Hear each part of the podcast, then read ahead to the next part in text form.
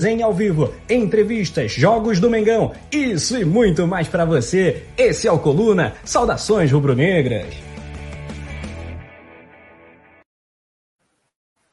Fala pessoal, mais uma vez começando aqui uma semana com o Notícias Barra Resenha. Todo mundo já está acostumado com esse nosso novo formato, por isso eu peço que já chega, já chegue todo mundo deixando o dedo no like, porque é muito importante. Se inscreva no canal, ative o sininho aí com as notificações, bota para mostrar tudo.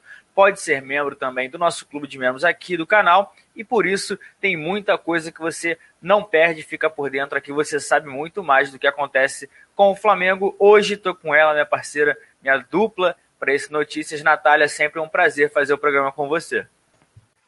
Boa noite, João. Boa noite a toda a galera que já está chegando aqui para mais um Notícias barra resenha, como você falou. Prazer é meu, João, dividir a bancada aqui do Notícias com você mais uma vez. Vamos juntos, porque né, hoje é um dia um pouco triste, né? A gente vê aí que dois anos já da nossa maior tragédia, justamente no ano da nossa maior, das nossas glórias, né? A gente, claro, vai falar um pouco sobre isso mas também tem notícia de Flamengo, gente chegando, gente voltando, então vamos tentar amenizar né, esse dia.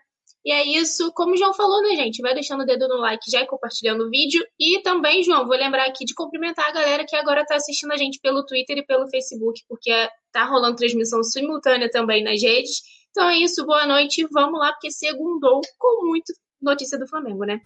Com certeza segundou, segundou, como você bem destacou, o Flamengo venceu um dia um pouco triste por conta das lembranças, mas a gente vai falar sobre tudo. Vamos dar um giro já nas notícias, né? depois eu dou um giro no chat, porque a gente vai começar falando sobre justamente é, as redes sociais do Flamengo hoje que prestaram homenagens por conta do acidente no Ninho do Urubu que acabou deixando os 10 meninos aí é, vítimas fatais e foi bem, bem complicado, né? Pois é, dentro de campo, Gabigol igualou a marca histórica no Flamengo e mandou recado para o ídolo do clube. Depois de empatar com o Bragantino, o Flamengo recebeu folga. O elenco recebeu folga porque não joga nesse meio de semana. Tem rodada do Campeonato Brasileiro, mas o Flamengo só volta a campo no próximo fim de semana contra o Corinthians. Após maratona de jogos, o Flamengo volta a ter né, uma semana livre somente para treinamento antes de seu próximo compromisso. Por falar em Corinthians, o Clube Paulista está de olho em Guilherme Bala, o jogador que deixou o Flamengo nas últimas semanas, se despediu nas redes sociais, está negociando com o Corinthians e pode pintar lá no Parque São Jorge. E falando também de cria, né, João? O Atlético Goianiense e o Juventude sondam lateral direito pouco utilizado por Ceni aqui no Flamengo. Ainda sobre o Atlético Goianiense e o mercado da bola, quem está na mira do clube goiano é o goleiro César. As negociações de empréstimos estão avançadas e o goleiro pode deixar o clube a qualquer momento. Ao desembarcar no Rio de Janeiro, Rafinha adotou cautela sobre o futuro, claro, no Flamengo, mas declarou que espera que essa negociação aí tenha um final feliz. Ainda sobre negociação e reforço para o Flamengo, o zagueiro Bruno Viana, que estava no Braga de Portugal, também desembarcou na manhã dessa segunda-feira e está prestes a assinar contrato com o Rubro Negro. De acordo com o jornal português, o presidente do Benfica já analisa e estuda uma possível demissão do nosso ex-treinador Jorge Jesus. Pois é, vamos falar sobre tudo isso. A gente tem muito, muita notícia. Daqui a pouco, às oito tem o resenha, por isso eu reforço todo mundo deixando o dedo no like, se inscrevendo. Vou dar um giro no chat aqui. Lilian Coelho, Clube do Flá tá por aqui, David Cristal falando que tá vendo pelo YouTube. É isso, não importa por onde você tá vendo, compartilha com todo mundo, deixa o dedo no like é importante, se inscreve. José Wilson também tá por aqui, um abraço para ele. Juan, Antônio, Nunes, é, Antônio Neto Antunes está por aqui também. Maria de Jesus, Valmir, vamos começar o programa, mas antes de começar, vamos pedir a vinheta para a produção para começar com o pé direito, com certeza.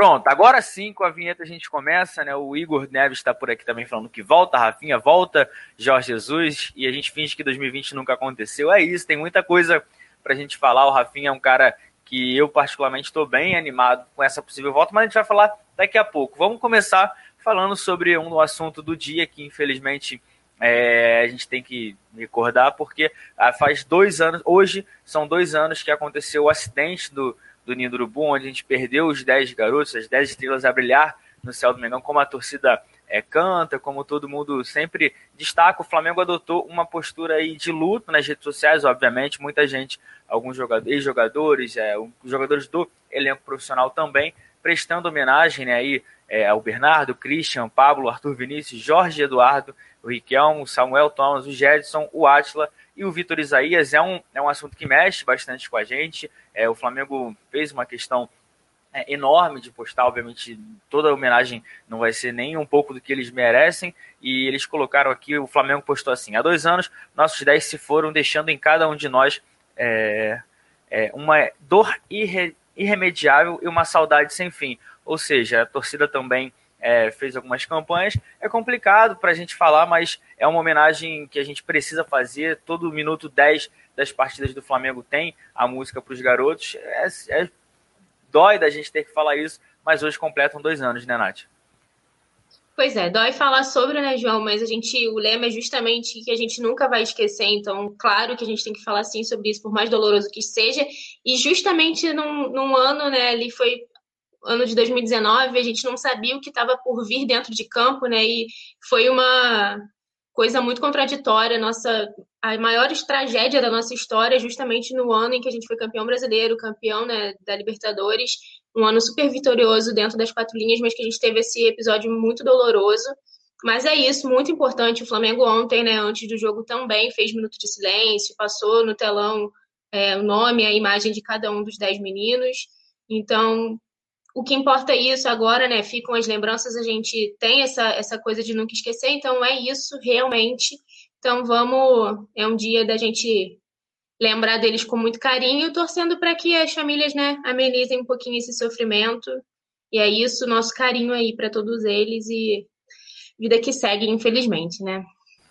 Pois é, vida que segue. Então, assim, fica aqui a homenagem do Coluna também. Vamos já dar o destaque. Vamos começar agora, de fato, notícias com as notícias do, do Flamengo, porque tem Gabigol igualando marca histórica também, né, o Nath?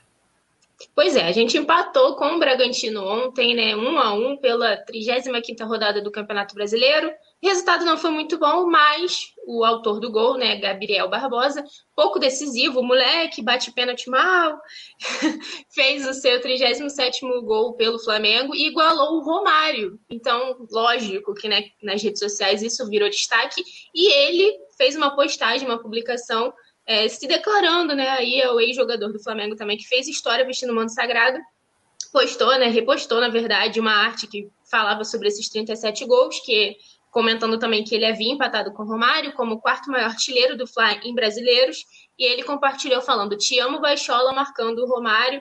O Romário também, né, depois fez uma homenagem a ele nas redes sociais, né, falando lá que torce para que venha muito mais. Lembrando também, né, João, que o Gabigol conseguiu atingir essa marca, mas ainda tem muita lenha para queimar, né?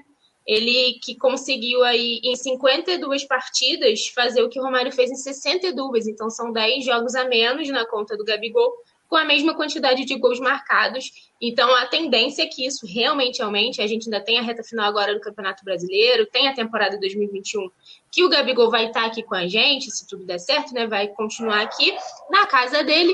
Mas, João, queria saber o que você acha disso? Essa troca de mensagem, essa troca de carinho entre Gabigol e Romário. Olha, são dois grandes atacantes, isso não tem dúvida. E assim, o que a gente fala sobre o Gabigol reforça nisso do que você destacou. A gente está comparando ele simplesmente com o Romário, que se a gente for é, analisar o jogador que foi eleito o melhor jogador do mundo, que é conhecido por todos os cantos do, do planeta, se você passar, todo mundo lembra do Romário, do Baixinho. Então, eu era muito fã, assim, não vi do auge, no auge, mas o pouco que deu para acompanhar era é absurdo. A gente hoje com com o YouTube, onde a gente trabalha, a gente tem esse acesso também de ver algumas, é, algumas jogadas do Romário. E o Gabigol, a gente está vendo a história sendo escrita.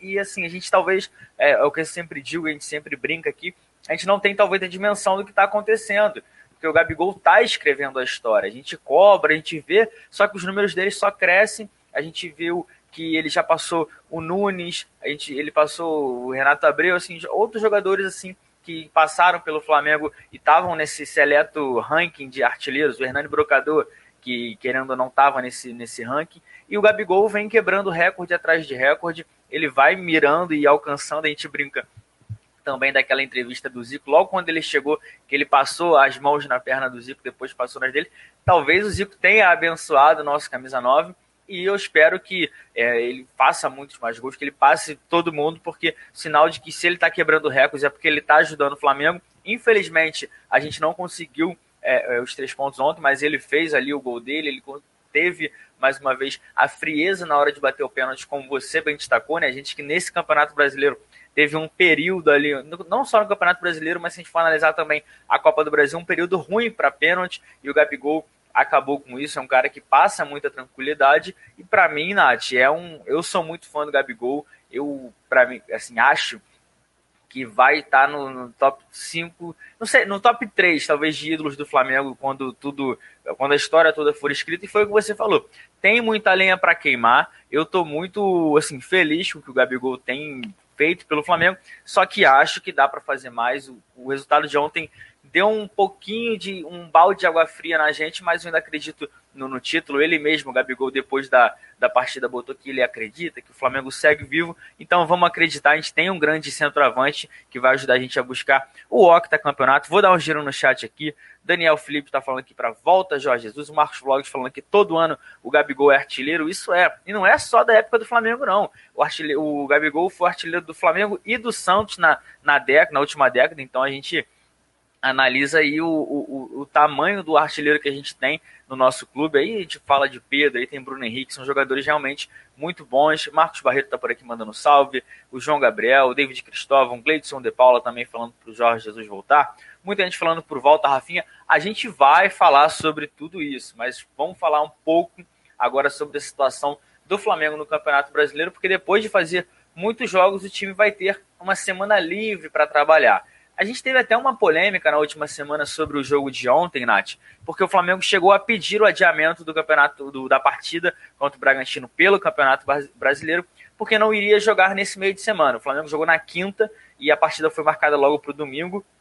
Ou seja, não teve tanto tempo assim, uma coisa desnecessária. Poderia ter adiado pelo menos para segunda-feira, para o time ter uma recuperação maior. A gente lembra que jogadores como o Diego e o Gerson saíram lesionados contra o Vasco e assim, não que isso tenha é, o Diego estava suspenso, o Gerson jogou, mas uma recuperação um pouco mais adequada ajuda o Flamengo nas partidas. O Flamengo pediu a CBF, não acatou. O Inter jogou na mesma quinta-feira e só joga na quarta contra o esporte. Mas, assim, se a gente for parar para analisar, agora o Flamengo tem uma semana inteira de descanso até o próximo compromisso, que é contra o Corinthians no fim de semana. Qual a importância né, desse tempo livre para treinar, conversa também, porque o Flamengo segue vivo na briga pelo, pelo Campeonato Brasileiro, mas diferente de como começou a última rodada, o Flamengo não, não depende mais de si para ser campeão, precisa de um tropecinho do Internacional, além de ter o confronto direto contra eles na penúltima rodada. Como é que você vê a importância disso tudo, Nath? Cara, na verdade é muito importante a gente ter esse tempo para descansar. Eu lembro que quando a gente deu a notícia aí desse, dessa maratona de jogos, o pessoal aqui no chat até ficou falando, né, que isso ia acontecer agora, mas na, nessa semana ia inverter. O Inter só joga na quarta, mas a gente só joga no domingo. Depois também eles vão ter um jogo no meio da semana, parece. Não, não confesso que não estou muito atenta ao calendário deles, mas a gente vai ter agora é, duas semanas, na verdade, né, João? Vai ter essa agora inteira, joga no domingo, depois na próxima também mais uma semana para treinar cara, é muito importante para a gente ter tempo de recuperar os jogadores, né? E aí eu já entro na notícia aqui também que o elenco recebeu folga nesta segunda e só representa, se representa nesta terça, justamente por conta disso, né? Porque vai ter tempo para treinar e vinha numa sequência muito grande de jogos. Então, é muito importante. A gente viu aí que desde né, 2020, apesar do ano ter virado, a gente ainda está na mesma temporada, né? Ainda não acabou. E foi uma temporada recheada de lesões, muitos problemas físicos, onde a gente questionou o departamento médico do clube por diversas vezes, né? Nessa questão da recuperação dos atletas. A gente vê aí o Diego Alves tinha acabado de voltar de lesão, se lesionou no mesmo lugar Rodrigo Caio também com uma nova lesão, a gente perdendo jogadores importantes né, nessa reta final.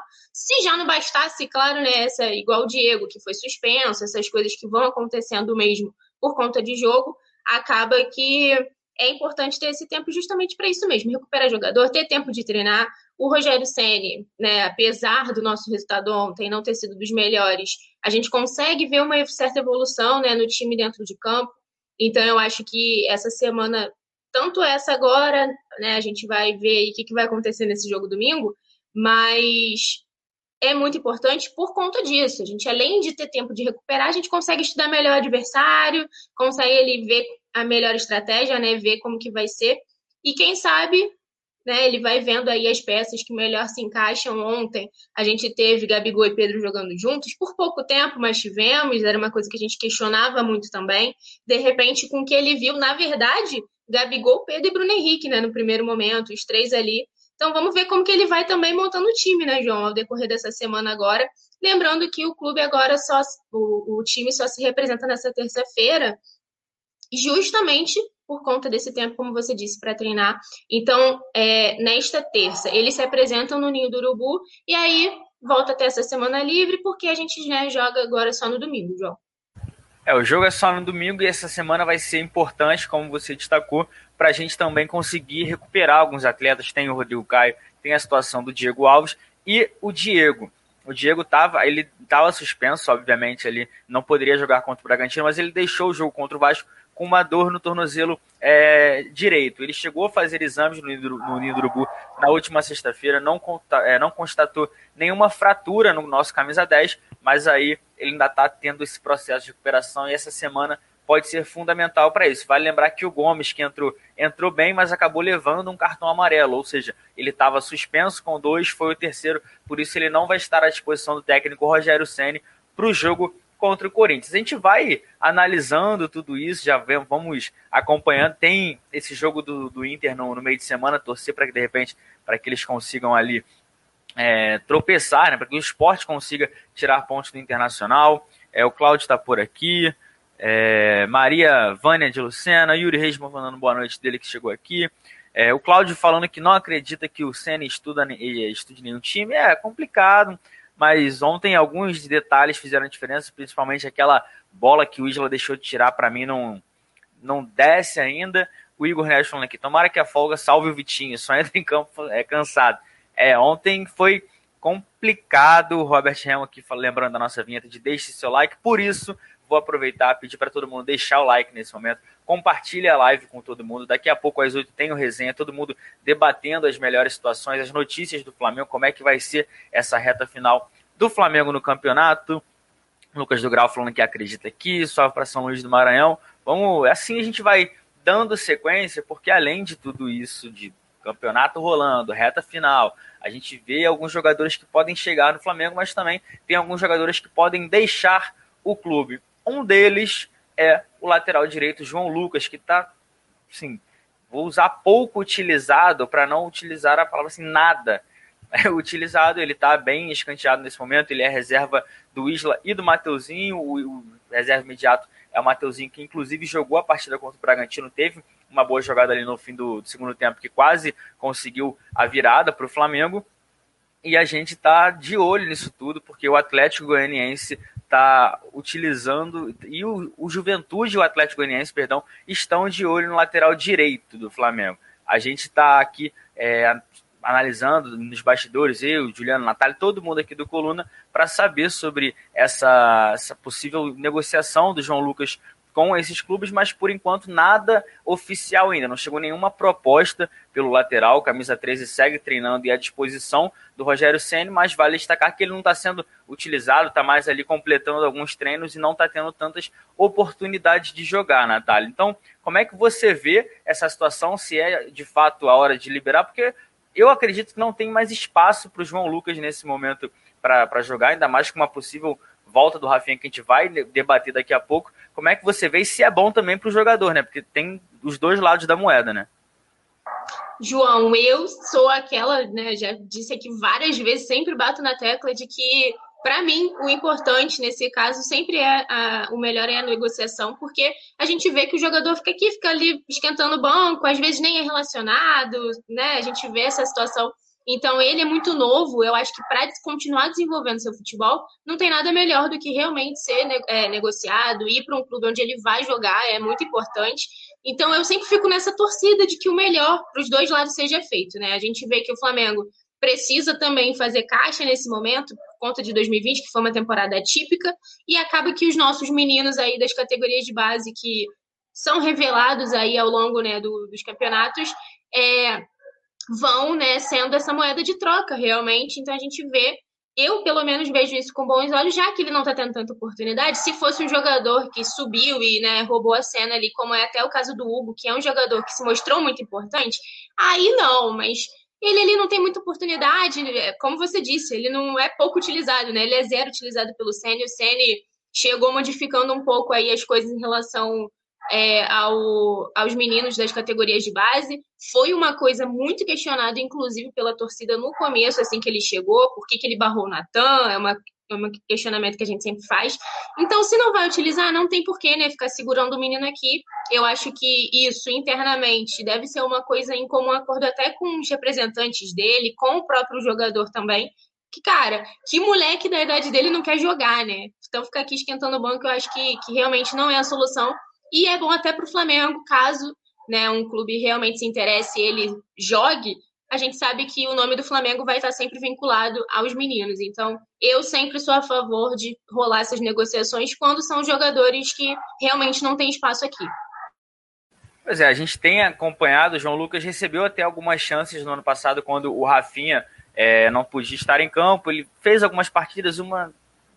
Sim, uma mais ou menos, o restante não conseguiu corresponder, por isso o Flamengo estava de olho aí nessa possível e vê com bons olhos, porque também não faz sentido ficar prendendo um jogador do, do do nível do João Lucas, porque ele tem mercado querendo ou não. No Flamengo ele não consegue, mas no time como, por exemplo, do Atlético Goianiense, do Juventude, que, que vai disputar o Campeonato Brasileiro, ele pode ser titular, então por isso os empresários do jogador também já estão ouvindo essas propostas, o que, que os times vão oferecer de fato para o jogador, porque também o Flamengo não vai liberar a qualquer custo, óbvio que não é um jogador que faz parte dos planos, mas também não é por isso que vai querer se livrar de qualquer maneira. A gente está de olho nisso tudo. E sobre o mercado da bola, tem outras novidades que, sim, não do time profissional, mas da base, que foi assunto, que é o Guilherme Bala, né, Nath? Pois é, a gente tinha dito aqui, né, João, durante a semana passada, que o Flamengo havia sinalizado o interesse de estender primeiro o empréstimo dele, depois de exercer o poder de compra junto ao Madureira, acabou desistindo, ele voltou né, para o seu clube de, de origem, ele que fez bastante sucesso aqui nas categorias de base do Flamengo, mas agora ele não pertence mais ao clube. Só que a gente continua né, acompanhando aí alguns dos meninos que fazem esse sucesso, sucesso aqui, e ele foi um jogador que acabou também sendo importante no momento em que o Flamengo precisava, né? A gente estava ali com mais de 40 pessoas do departamento de futebol infectadas com Covid e o Bala foi um dos meninos que jogou contra o Palmeiras naquele empate que a gente teve um gostinho especial, né? Porque a gente tava, não queria que tivesse jogo, enfim. O Guilherme Bala jogou. Agora, ex-Flamengo, a gente viu aí que o jogador está na mira do Corinthians para a próxima temporada, né? Agora, 2021. Ele, que retornou de empréstimo, né, da equipe sub-20 do Flamengo pro Madureira. E quem deu a, notícia, essa informação, foi a ESPN. Então, o Corinthians, ao que parece, e o Madureira já conversam sobre uma possível transação né, entre o, o Clube Paulista e o Guilherme Bala, e o acerto agora parece ser só questão de tempo mesmo, né? Falta acertar ali aquelas coisinhas, né? De valor, percentual, né? Do que vai ficar para o Madureira, como que vai ficar é, os detalhes ali do contrato, mas caso ele realmente seja contratado, ele inicialmente vai para completar ali e atuar pelas categorias de base também do Corinthians. Né? Ele que é nascido em 2001 tem 19 anos ainda, então completa 20 só mais para o fim do ano, em setembro. Então a ideia do Corinthians é contratar ele, mas não para o time principal. E aqui, João, a gente sabe que apesar né, do Flamengo ter sinalizado inicialmente aí que queria estender o empréstimo, depois queria comprar, a gente vê que ele já estava ali basicamente integrado ao elenco profissional. Eu acho que o clube também pensou um pouco nisso, assim, de liberar o jogador para poder, como eu disse anteriormente, né, na questão do João Lucas, poder jogar. E se lá no Corinthians ele vai ter oportunidade, mesmo que seja na base, é a questão de sempre aqui, como eu disse. É uma oportunidade dele continuar desenvolvendo o futebol. Eu não acho que, que seja demérito, né? A gente vê, o garoto tem 19 anos ainda, a, as categorias de base são fundamentais para o desenvolvimento do atleta. A gente vê que fa isso faz bastante diferença. Eu e a Letícia, a gente sempre falou aqui da, de como foi ruim a transação do Lincoln, como ele ter pulado etapas atrapalhou. Então, eu acho que se o Bala for para o Corinthians para jogar, mesmo que seja no sub-20, que jogue, né, que desenvolva seu futebol, para quem sabe também ser aproveitado no profissional. A gente vê que é assim que as oportunidades, as oportunidades surgem, mas é isso, ele é ex-Flamengo, está perto de fechar com o Clube Paulista, e, como eu disse, no, na negociação aqui que o Flamengo acabou desistindo, é, girava em torno de 600 mil por 70% dos direitos econômicos dele, e aí o Flamengo desistiu de depositar o valor. A gente não sabe, né, João, se foi uma questão muito pelo dinheiro, ou se realmente seria porque não, não seria uma coisa para o clube, é, um custo-benefício bom, porque de repente ele realmente não seria tão utilizado. Mas é isso, o fato é que o jogador, depois de ter passado pelo Flamengo, despertou o interesse de um grande clube paulista, né, João? Vamos ver agora como que vai desenrolar essa situação. Como eu disse, que ele, se ele for negociado realmente, que jogue mesmo que seja no sub-20, né? O fato dele jogar, ter, ter jogado no Flamengo, mostra aí a vitrine que o Flamengo é também pro futebol brasileiro, Natália. A gente deseja sorte ao Guilherme Bala. A gente queria, a gente viu que na despedida dele, no texto, é, ele demonstrou muito carinho ao Flamengo, ele que pertencia ao Madureira. A gente conversou né, nos bastidores com o presidente do Madureira, o Elias Duba, e assim, ele queria levar o máximo que pudesse de dinheiro do Flamengo, porque é, o Guilherme Bala hoje era a principal moeda de troca, entre as principal é, produto do Madureira no mercado. E com certeza, Natália, assim, podem falar que não, mas com certeza depois de, do pessoal ficar sabendo das possibilidades do Guilherme Bala, vai renovar, não vai, porque no fim do ano passado a gente já ficou de olho nisso tudo eu acho que aí entraram alguns clubes na jogada e falaram para o presidente Madureira, olha, eu pago X. Aí ele vai ver se o Flamengo quer a prioridade do Flamengo. O presidente do Madureira chegou com esse valor, como você falou, de 600 mil reais. O Flamengo, no momento, viu que não era é, tão viável para um jogador que não ia estar em campo pelo profissional. Mas aí o Corinthians está na jogada, né? Então é bom pro, pro Guilherme Bala também que ele consiga conseguir um clube rápido, um clube como o Corinthians, mas a gente deseja sorte até o Corinthians e Flamengo no futuro. Daqui a pouco o, a gente lembra que ele teve o destaque aqui, até a produção colocando na, na tela aí a, o jogo dele contra o Palmeiras no Allianz Parque, foi onde ele surgiu. Na base ele foi campeão é, de campeonatos importantes, campeão brasileiro, campeão da, da Copa do Brasil e por isso a gente deseja sorte, não está mais com a gente, então é, já é uma página virada. A gente queria que ele continuasse para que tivesse outras oportunidades, mas não teve. Lembrando que o Rogério Senna também não tem o costume, assim, não tem no Flamengo, porque no Fortaleza ele dava, não está dando tanto espaço assim para os jogadores da base. Agora tem o Gomes, que por motivos de força maior precisou, precisou jogar, tinha o Natan, é, ontem a gente teve o Richard Rios com a camisa 54 no banco de reservas. E só para atualizar também essa parte de mercado, de garoto do Ninho, sobre o Tuller, né, que a gente sempre tem trago aqui, é, a gente está fazendo tudo aqui nas últimas semanas sobre o zagueiro. O Montpellier da França ainda está interessado no empréstimo do jogador. As negociações deram uma esfriada um pouco, mas o Montpellier segue querendo é, o Tuller por empréstimo de 18 meses, com opção de compra no fim. O Flamengo ainda está analisando, Nath. Não sei assim, se você quiser falar se venderia se, ou seguraria para vender, como fez com o Lincoln, se emprestaria, porque o Tuller não tem tido tanto espaço assim como a gente estava falando aqui também do João Lucas, né? Ele é um jogador criado nas categorias de base do Flamengo, diferente do João Lucas que veio do Bangu, mas não está sendo relacionado, está mais sendo utilizado nos treinos e o jogador também, de fato, pode ter uma rodagem maior atuando no futebol francês. Como é que você vê essa situação? Se você deixaria o, o, o Tuileries, seguraria mais um pouco, porque a gente também não sabe como é que vai ser a próxima temporada, né? Vale lembrar que tem zagueiros chegando, que a gente vai falar daqui a pouco também, né? Para mim, o caso do Tuller esbarra no, no caso do João Lucas total. Assim, é um jogador que não está tendo oportunidade mesmo aqui com o Rogério Ceni e eu acho até que nesse caso, né, a gente entra numa situação muito delicada porque a gente tem alguns zagueiros aí, alguns não, né? Vamos botar o Léo Pereira como exemplo. Foi um jogador que o Flamengo investiu dinheiro, contratou aí, né, por um valor que não foi pouco, ainda mais pelo jogador que ele é.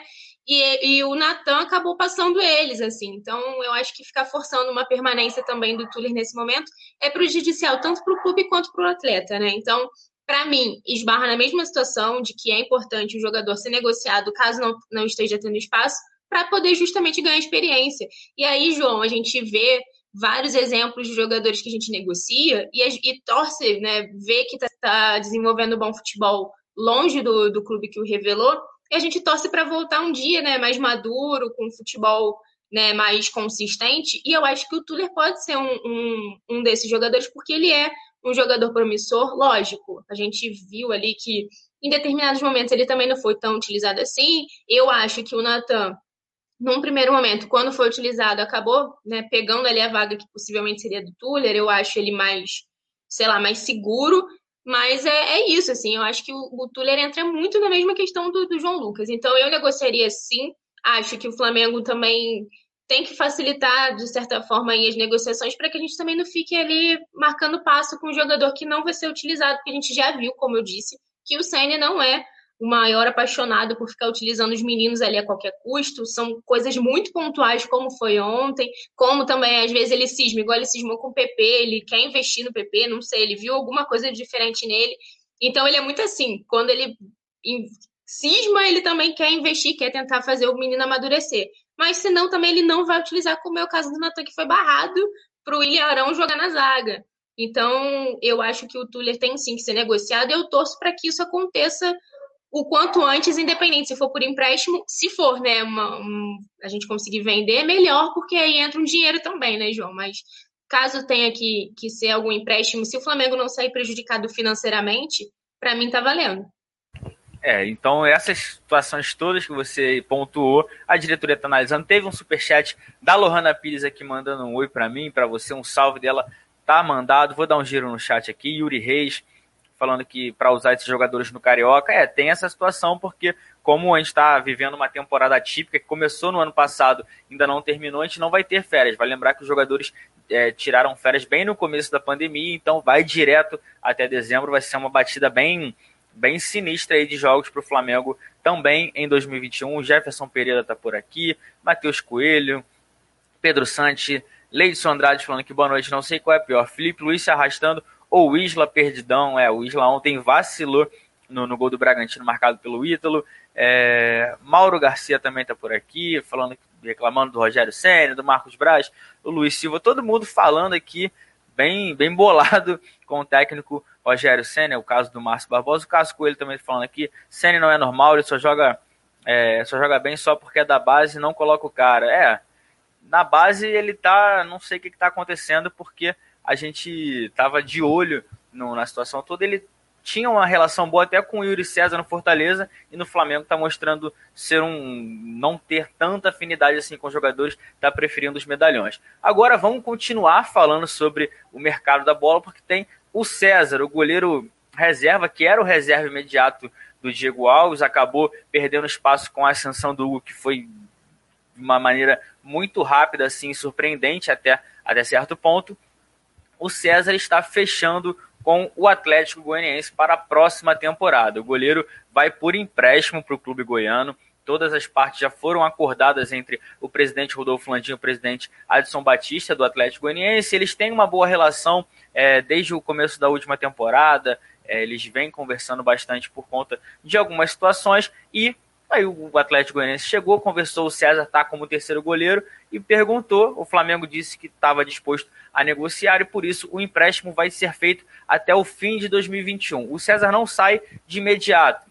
O César vai para o Atlético Goianiense assim que acabar o Campeonato Brasileiro, ou seja, em março, o jogador já irá se apresentar ao novo clube, lembrando que ele tem contrato com o Flamengo até 2022, até abril de 2022, por isso, por conta desse empréstimo com o Atlético Goianiense, pode ser que o Flamengo renove o contrato do César para não perder o jogador de graça. Vai que ele faça um grande trabalho por lá valorize uma equipe do, do, exterior ou até mesmo do Brasil pode querer comprar o César e por isso o Flamengo não quer correr o risco de, de perder o jogador é, de maneira é, fácil, até assim, digamos assim, por conta do mercado. O Flamengo vai pagar 50% dos salários do jogador, a outra metade, obviamente, é o Atlético Goianiense, e além disso, eles vão receber de forma definitiva, o Flamengo recebe, no caso, duas jovens promessas do Sub-15 do Atlético Goianiense. O meia Gil e o volante da Silva, ou seja, o Flamengo está cedendo esse jogador, está ganhando duas joias do Atlético Goianiense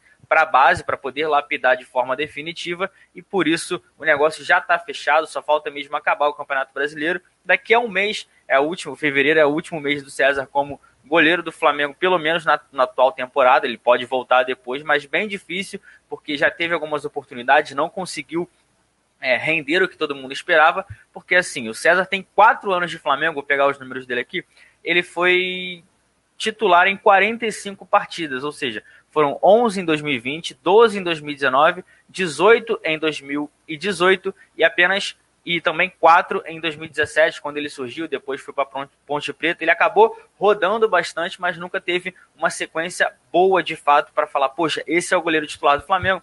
Quando ele era reserva do Diego Alves, o Diego Alves foi bem também. O Hugo começou a ganhar oportunidades. Teve um momento que ele perdeu a vaga para o Gabriel Batista, que inclusive nesse Campeonato Brasileiro foi titular naquele jogo contra o Bahia em Pituaçu. Ou seja, é um cara bem visto no grupo, bom de grupo, mas como o jogador não está rendendo tanto assim para o Flamengo, por isso o Flamengo está aí aceitando negociar o César por empréstimo com o Atlético Goianiense. Como é que você vê isso tudo, Nath? Foi bom para o Flamengo, bom para o César? Tem aí os dois garotos da base chegando. Como é que você avalia o negócio fechado pela diretoria?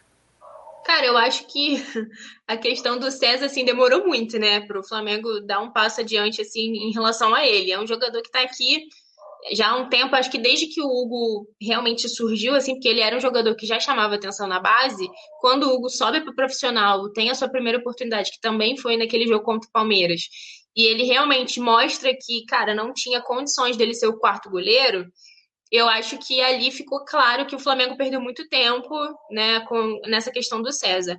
Nada contra ele, é, como você disse, eu acho que ele é um cara que você olha assim, realmente parece ser bom de grupo, né? Não tem mas, cara, a gente precisa prezar pelo futebol, né? Não tem jeito, tem que ser a avaliação tem que ser feita com o que é apresentado dentro de campo, porque é isso que, né, que move ali tanto para o Flamengo poder fazer uma boa negociação quanto para ganhar resultado mesmo. Então eu acho que ter negociado ele foi ótimo para as duas partes também, porque ele é um jogador que aqui também não está sendo aproveitado, teve as suas oportunidades, isso não tem como negar, ele teve bastante chance e acabou também não aproveitando tanto, né? Eu vi a, a galera já no chat falando um pouco sobre isso. Ele foi um jogador que teve chance e não soube aproveitar também.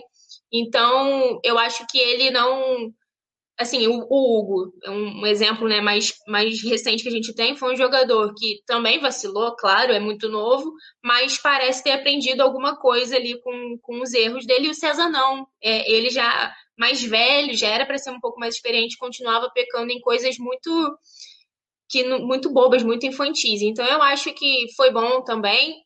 Fico na, em dúvida sobre essa questão do salário, né, João? O Flamengo continua arcando com 50%, não sei até que ponto isso é bom ou ruim para o clube nesse momento, que a gente já tem uma folha salarial muito alta, mas, tirando isso, assim, eu acho que, que foi bom sim. Lógico, a gente também tem que ligar o alerta aí, porque agora com o Diego Alves também vivendo mais departamento médico do que em campo, né? Acende um alerta pra gente sobre como que vai ser se a gente perder o Hugo. Vai, vai ficar com o Gabriel Batista, contando com ele ali também, ele que né, agora no momento é, vai ser a nossa opção. Então eu acho que isso acende também um sinal de alerta para o Flamengo ver como que vai ficar, porque não tem como, né? A gente tem dois grandes goleiros que são Diego Alves e Hugo Souza, mas o Diego Alves está também entra o último ano aí agora, então é bem complicado. Eu espero que a gente também continue estudando o mercado para trazer um, um, bom goleiro, porque o Flamengo já deu indícios, né, com a novela para renovar com o Diego Alves, que vai ser dificilmente o, o goleiro vai continuar aqui quando o contrato acabar agora. Mas, em relação ao César, eu acho que a negociação foi boa. A única questão mesmo é essa, essa parte de pagar 50% do salário, mas não tem jeito, né, João? A gente precisa realmente entrar. Eu acho que essa moeda de troca, de vir dois jogadores em definitivo para a gente lapidar, é importante. O Flamengo gosta de investir na base, a gente sabe disso. Então vamos ver que sejam duas promessas também aí a serem lapidadas e que nos rendam bons frutos no futuro. É, o Flamengo está aí analisando, como você falou, é a chance de reduzir a folha salarial que o Flamengo achou foi assim, ah, não consigo 100%, pelo menos 50 aí já dá um alívio, porque é um cara que não vem jogando tanto, então o Flamengo foi teve essa maneira de, de conseguir reduzir um pouquinho. O Jason tá, tá falando aqui para falar do Rafinha, a gente vai falar do Rafinha já já, só vou dar um giro aqui. Daniel Copperschmidt está por aqui. É... Thiago Cabral perguntando Danilo Barbosa. Por enquanto, nada, só sondagens aí, nada de proposta oficial pelo volante. Júlio César também está por aqui, mandando um abraço aqui para Boa Esperança em Minas Gerais. Alzira B também está aqui chegando. David falando, querendo saber do Rafinha. A gente vai falar do Rafinha, já que tá todo mundo querendo saber do Rafinha, Nath. Vamos falar do Rafinha então, porque a galera que manda aqui, o chat que comanda tudo, o Rafinha. E aí? Fala pra galera, porque eu tô ansioso já. Meu sonho é ver o Rafinha de novo vestindo a camisa 13 do Flamengo. João, só vou te dizer uma coisa: comprei Gatorade para comemorar, para brindar aqui a volta do Rafinha. É, olha só, ele desembarcou né, no Rio de Janeiro na manhã desta quarta, dessa segunda-feira. Então, tudo indica que realmente essa negociação, essa conversa, pelo menos, vai acontecer. E eu também estou mais do que ansiosa, né? A gente já falou várias vezes aqui que queria ver o Rafinha de volta. Foi meio louco essa saída dele, né? Ele saiu ali, foi para lá, a gente não entendeu muito bem, a torcida ficou na bronca, mas ele voltou, desembarcou no Rio de Janeiro, adotou uma postura de cautela ali no começo, né? Ao falar ali com a imprensa que estava no aeroporto esperando ele chegar ao Brasil. Mas o que, que ele falou? Vou abrir aspas para ele. Todo mundo sabe o carinho que eu tenho pelo Flamengo, mas não vamos precipitar. Cheguei agora, vou sentar com eles essa semana, matar a saudade da minha família e com calma vamos sentar e conversar. A saudade é muito grande de jogar no Maracanã. Tomara que isso acabe rápido para o Flamengo voltar o mais rápido possível ao Maracanã. Não tem nada decidido ainda, mas espero que tenha um final feliz. E eu vou fazer o seguinte: vou pedir para a produção botar o vídeo do Rafinha na tela para a gente matar a saudade e aquecer o coração. É, porque ele é, né, João, um jogador muito importante para a gente. Então, já que a galera tá ansiosa, vamos ver o Rafinha. Bom dia, Bem, bom dia.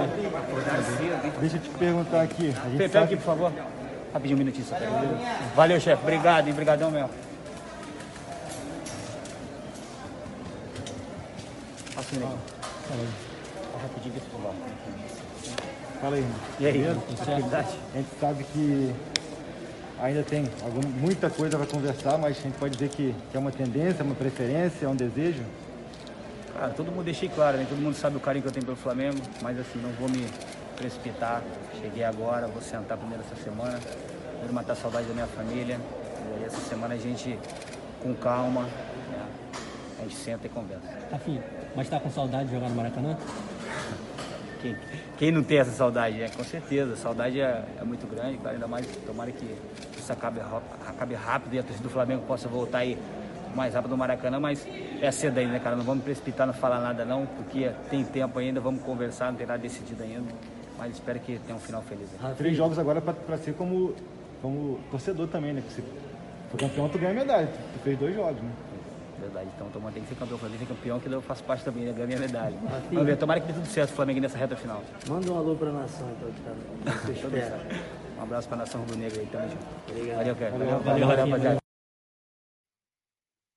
Gente, não tem como não amar Rafinha. Para, não tem como. Eu tô aqui, fico boba. Ele é, cara, a cara do Flamengo, não tem jeito, né? Falando que tem que ser campeão para ele ganhar a medalha também dele, mesmo chegando agora nessa reta final. Mas, João, a gente vê que também, né, claro, além do Flamengo e de, né, a gente dá dessa chance muito real assim dele voltar, tem outros clubes interessados nele também, né? Tanto o Atlético Mineiro, que foi o primeiro clube ali que foi ventilado, especulado com o nome ali do Rafinha, mas também tem o Palmeiras. Só que, como ele disse, todo mundo sabe do carinho que ele tem pelo Flamengo. Ele fez história aqui com a gente em 2019, ganhou os títulos também no começo da temporada 2020. É um jogador muito identificado com a torcida. Ele é um desses que, com certeza, a galera ficou chateada quando saiu, mas justamente por gostar muito dele. E óbvio que eu acho que a galera não pensaria duas vezes, ainda mais depois do vacilo do Isla ontem. A saudade bateu mais forte ainda, porque ele é um jogador realmente muito diferenciado. Foi campeão brasileiro, campeão da Libertadores, Supercopa do Brasil, Recopa Sul-Americana, Carioca. Então é um jogador realmente muito importante. Né? Ele ficou menos de um ano aqui, ganhou tudo que podia e né, é nosso eterno camisa 13 ali, eu tenho um carinho muito grande por ele. E é muito engraçado ver que ele tá muito igual a gente, né? Não, não quero me. Ele tá tipo, não vou me iludir, mas já, já, já tá iludido. E eu tô bem assim, confesso, em relação a ele, porque eu tô torcendo muito pra ele voltar. Não vejo a hora, João, de poder estar tá aqui e noticiar que o Rafinha finalmente voltou para casa. Não, todo mundo quer essa notícia, né? A gente que sempre brinca aqui que a, a, a Nath, quando traz a notícia, normalmente não é muito boa. Foi ela que trouxe a saída do Jesus e Leandro sempre brinca. Não é? Claro que não. O Leandro, o Leandro gosta de me gongar. Você não tá entendendo. Na época do Jorge Jesus, a gente nem tinha notícias ainda, cara. Que isso? Que não, isso? É... O Leandro fica tentando me derrubar. É, um abraço pro Leandro da produção. Hoje estamos aqui com o Anderson, mas como falando do Rafinha aqui, eu concordo com você, é um cara que tem muito carisma, além da liderança que a gente sabe que ele tem. E ver assim a entrevista, a gente fica brincando. Um abraço também pro Juliano, que foi lá, o Coluna estava presente no desembarque do Rafinha. E assim, agora resta torcer. Como você destacou, tem duas equipes aí também que estão de olho, o Palmeiras e o Atlético Mineiro. Eu não me canso de falar, porque quando o Rafinha era titular absoluto do Flamengo, o Rafinha não prestava, ele entregava Gatorade, ele era ruim, sempre foi banco no Bayern. E agora tá todo mundo desesperado aí querendo contratar o Rafinha, mas ele já disse que vai dar prioridade ao Flamengo. O Flamengo vai sentar e conversar. Aí ele tem um bom relacionamento com o Marcos Braz, o, o Flamengo acatou na época o pedido do Rafinha, poxa, eu queria jogar na Europa, tudo bem. Ou seja, o fato dele ter saído dessa forma, ter uma entrevista, faz com que ele tenha essa prioridade para o Flamengo. E a minha torcida aqui, não escondo, o pessoal estava no chat brincando aqui, falando que eu era Rafinhete, eu sou, porque o cara para mim é brabo, não tem jeito. Então a gente sempre fica na torcida, na expectativa para ficar ligado. O Coluna está trazendo tudo em tempo real, primeira mão, por isso siga a gente nas redes sociais, que é só jogar lá Coluna do Fla, tá lá com o selinho de verificado, não entre em fake, porque assim, tem que ter o selinho no nosso site colunadofla.com e aqui no YouTube também. A gente sempre trazendo tudo, por isso se inscreva no canal, deixe seu like, ative as notificações, porque é muito importante. Vamos ficar de olho no Rafinha. O André é, Guigo também está por aqui falando é, volta Rafinha, Rafael Lima mandando um abraço para a produção. É, o Rafael Lima falando que discorda que a Natália só traz notícias boas. É, mais ou menos. Quem tem que falar disso é o Leandro. Eu só, só fico de olho de fora aqui nessa discussão. Alzira B, o Josimar também falando aqui do erro do, do Isla, que o Rogério também errou nas, nas substituições. É complicado. O jogo de ontem doeu um pouquinho. O Leidson falando para a gente falar do Jorge Jesus, a gente vai falar daqui a pouco. E a Natália vai dar essa notícia. Se é boa, não sei, vamos ver. A gente, Arleci Afonso, Luiz Silva também está por aqui, Ale Costa, Misa Pereira, Yuri também falando, volta Rafinha que eu perdoo a facada. Da, o Rafinha seria a Rita, não sei, de repente, a gente perdoa, né? Foi o que a gente falou. A gente, ah, se o Rafinha se voltar, a gente vai estar tá no aeroporto. Tá aí. A gente trouxe aqui, a produção colocou na tela a entrevista do Rafinha, mas vamos com calma e com cautela. Falando em aeroporto e desembarque, o dia hoje no Galeão foi agitado porque o Bruno Viana também desembarcou no Rio de Janeiro. O zagueiro, né, que tá para fechar com o Flamengo, vai ser o primeiro reforço do time para a temporada. Desembarcou hoje também, um pouquinho depois do Rafinha é, no Galeão. Não falou, mas passou rapidinho ali, coisa rápida, porque tá bem ansioso para ser jogador do Flamengo. Ele publicou nas redes sociais algumas fotos é, em Portugal, vindo para o Brasil, falando que estava em busca de novos horizontes. Falou também que estava ansioso para fechar com o Flamengo. Ele já está no Rio de Janeiro, está acertando os últimos detalhes para assinar o contrato e deve sim ser o primeiro reforço do Flamengo para a temporada. Lembrando que ele estava no Braga de Portugal. Por lá ele fez algumas partidas, foi titular em 22 oportunidades, fez três gols, mas teve aí um desentendimento com o técnico Carlos Carvalhal, por isso acabou sendo afastado, porque algumas situações ali internas do clube. Aí o Flamengo entrou na jogada, se interessou pelo zagueiro e fez uma proposta de empréstimo. É um empréstimo de um ano, gratuito, né? O Flamengo está aí de olho recebendo um jogador para jogar, para compor o elenco, de repente brigar por uma vaga no time titular. E no final disso tudo, ele pode ter uma opção de compra. Ou seja, a opção de compra, o valor do jogador está fixado em 7 milhões de euros, que na cotação atual está girando em torno um pouco mais de 45 milhões de reais. Ou seja, é um jogador bem valorizado. Ele é carioca, teve passagem pelo Olympiacos, está tá na Europa há muito tempo, jogando no futebol português desde 2017 e chegou aí rapidamente. A produção também colocando na tela o desembarque do jogador. E aí, Nath, o Flamengo já está se é, programando para a próxima temporada, né? Daqui a pouco o Campeonato Brasileiro acaba, já emenda o Carioca, já volta do Campeonato Brasileiro. É fundamental ter um elenco importante, o zagueiro aí chegando para ser mais um comandado, tal, pelo, por enquanto, pelo Rogério Senna. A gente não sabe para o próximo Campeonato Brasileiro, né? Pois é, cara, como a gente disse aqui, assim que o nome dele começou a ser especulado, Eu acho importante a gente ver aí, ele vem por empréstimo, sem custos ao Flamengo, então só por, só por conta disso a negociação já é boa, né? Se vai dar certo ou não, a gente pagou pelo Léo Pereira e pelo Gustavo Henrique. Então, assim, vindo já de graça, já é, tá ótimo. A gente vai ver como que ele vai se adaptar, né? Até o estilo do Rogério Senna, porque no momento é o que a gente tem. Então, vamos ver. Eu achei a negociação boa por conta disso. Vem por empréstimo, vem sem custo, então não, tem, não tinha porquê né, não avançar com essa negociação numa posição que no momento a gente está carente. Como eu já falei aqui várias vezes, a gente sem Rodrigo Caio está dependendo agora do Arão improvisado, justamente porque o, o Rogério Ceni não, sei lá, tem alguma coisa ali que acontece em relação ao Natan, ele tem esse bloqueio. Então a gente vê que, cara, eu achava, né, desde a temporada passada, passada não, né, do ano passado da temporada 2020, que realmente era a posição mais carente, assim. Nosso maior problema foi com a defesa por muito tempo. Lógico, nosso ataque também, nosso setor ofensivo também dá umas vaciladas, perde muito gol, mas a defesa em certo momento ficou insustentável. A gente estava sendo vazado todos os jogos, foram muitas goleadas. Então, realmente era uma posição que preocupava muito, ainda mais com o Rodrigo Caio, que é o único zagueiro que é unanimidade né, entre a torcida, que a gente sabe que é titular absoluto, vivendo esses altos e baixos em relação à lesão. Ainda a gente sabe que é um jogador a nível de seleção brasileira, então não me surpreende se ele continuar sendo convocado. Então a gente precisava se reforçar. Cara, fica aqui a minha torcida para que esse menino encaixe ali na zaga. Espero que com o Rodrigo Caio de volta, né? E aí ele forme uma dupla de sucesso. Assim como foi com o Mari, que dá aquela saudade, aquele gatilho. Mas fica a torcida por isso, a gente já vê que a negociação foi boa, né? O Flamengo conseguiu correr à frente aí. Era um jogador até que tinha um certo aval aí do Jorge Jesus, né? Na época que ele estava aqui. Então vamos ver, né, João, como que vai desenrolar essa chegada dele. Ele está super ansioso.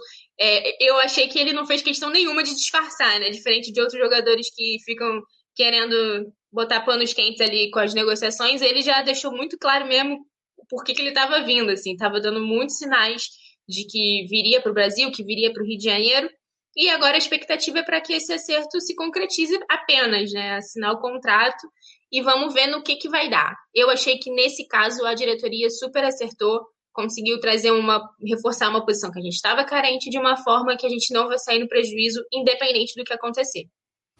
Pois é, a gente não vai sair no prejuízo, como a diretoria sempre gosta de frisar. Foi uma oportunidade do mercado, o Flamengo sempre analisando, a gente torce para que o Bruno Viana é, consiga ir bem nos exames médicos, que assine o contrato e que honre o manto, né? E o pessoal no chat estava falando, inclusive teve um comentário do Igor aqui, falando que é uma boa chegada, que a gente já pode é, mandar o Léo Pereira embora. O Léo Pereira teve até aquela situação toda do Besiktas, não saiu, demonstrou interesse de sair, o Flamengo não está ainda né, querendo se livrar a todo custo, porque teve um gasto muito alto. Ou seja, vai ver, de repente, pintar alguma proposta, algum time que está desatualizado do futebol chega, ah, eu quero contratar o zagueiro, tem lá no Flamengo o Léo Pereira. Aí leva e o Flamengo vende. Mas por enquanto é isso, Bruno Viana aí deve ser anunciado oficialmente nas próximas horas. Ele que estava no futebol português. E por falar em futebol português, o nome que eu mais li nesse chat hoje, não, não sei. Tá dividido entre Rafinha e Jorge Jesus. O pessoal tá querendo saber como tá o Jorge Jesus, o que, que tem, que JJ que volta, que o Rafinha tá voltando, tá quase voltando, né? Voltou pro Brasil, ainda não tá certo de voltar pro Flamengo, mas tá todo mundo de olho numa possível volta do Jorge Jesus também, né? Como é que tá essa novela também envolvendo o nosso ex-treinador, Nath?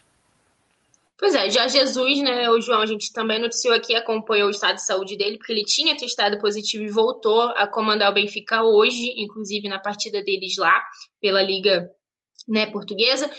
Só que o que, que, acontece? Porque a galera quer saber, óbvio, é dentro das quatro linhas, porque o Jorge Jesus não vive uma boa fase lá. A gente vem falando sobre isso, né? Sobre ele não estar tá satisfeito e o próprio clube também não tá, a torcida está descontente.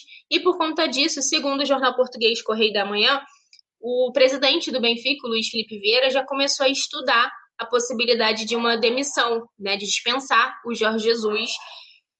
Por quê? A, a, segundo né, um trecho dessa da matéria que foi vinculada no último domingo, é, eles, o, o, o, Luiz Felipe Vieira, que é o presidente lá do Benfica, falou que ou o Jorge Jesus estanca essa crise dos, de resultados né, do Benfica até o fim desse mês de fevereiro, ou né, vai ser, vai ficar realmente insustentável a situação do português por lá, e aí vai avançar nessa possibilidade de demitir o treinador, mas claro, de forma amigável, porque ele e Jorge Jesus têm uma boa relação, né? São amigos, e seria estritamente por conta de falta de resultados. É uma coisa que não está acontecendo, né? Ele não conseguiu fazer o Benfica jogar. Então, se, né, caso o Benfica realmente não melhore, não avance, não demonstre evolução nenhuma e bons resultados, a, a possibilidade é muito grande do Jorge Jesus ser demitido. E o que, que acontece, né, João? o que o, Felipe, o Luiz Felipe está esperando lá, na verdade, é caso o time seja eliminado da Taça de Portugal ou da Liga Europa, aí realmente não vai ter conversa e o treinador deve ser, deve ser dispensado. Por quê? O Benfica já foi eliminado da Champions, né? Da Super, também está vivendo uma situação delicada ali, derrotado na Supercopa de Portugal. E com isso, o Jorge Jesus perdeu prestígio entre a torcida, entre lá os dirigentes do clube também. E por conta disso, a prioridade dele, caso essa demissão se concretize, é voltar ao Brasil para um certo clube rubro-negro que fica com sede na Gávea.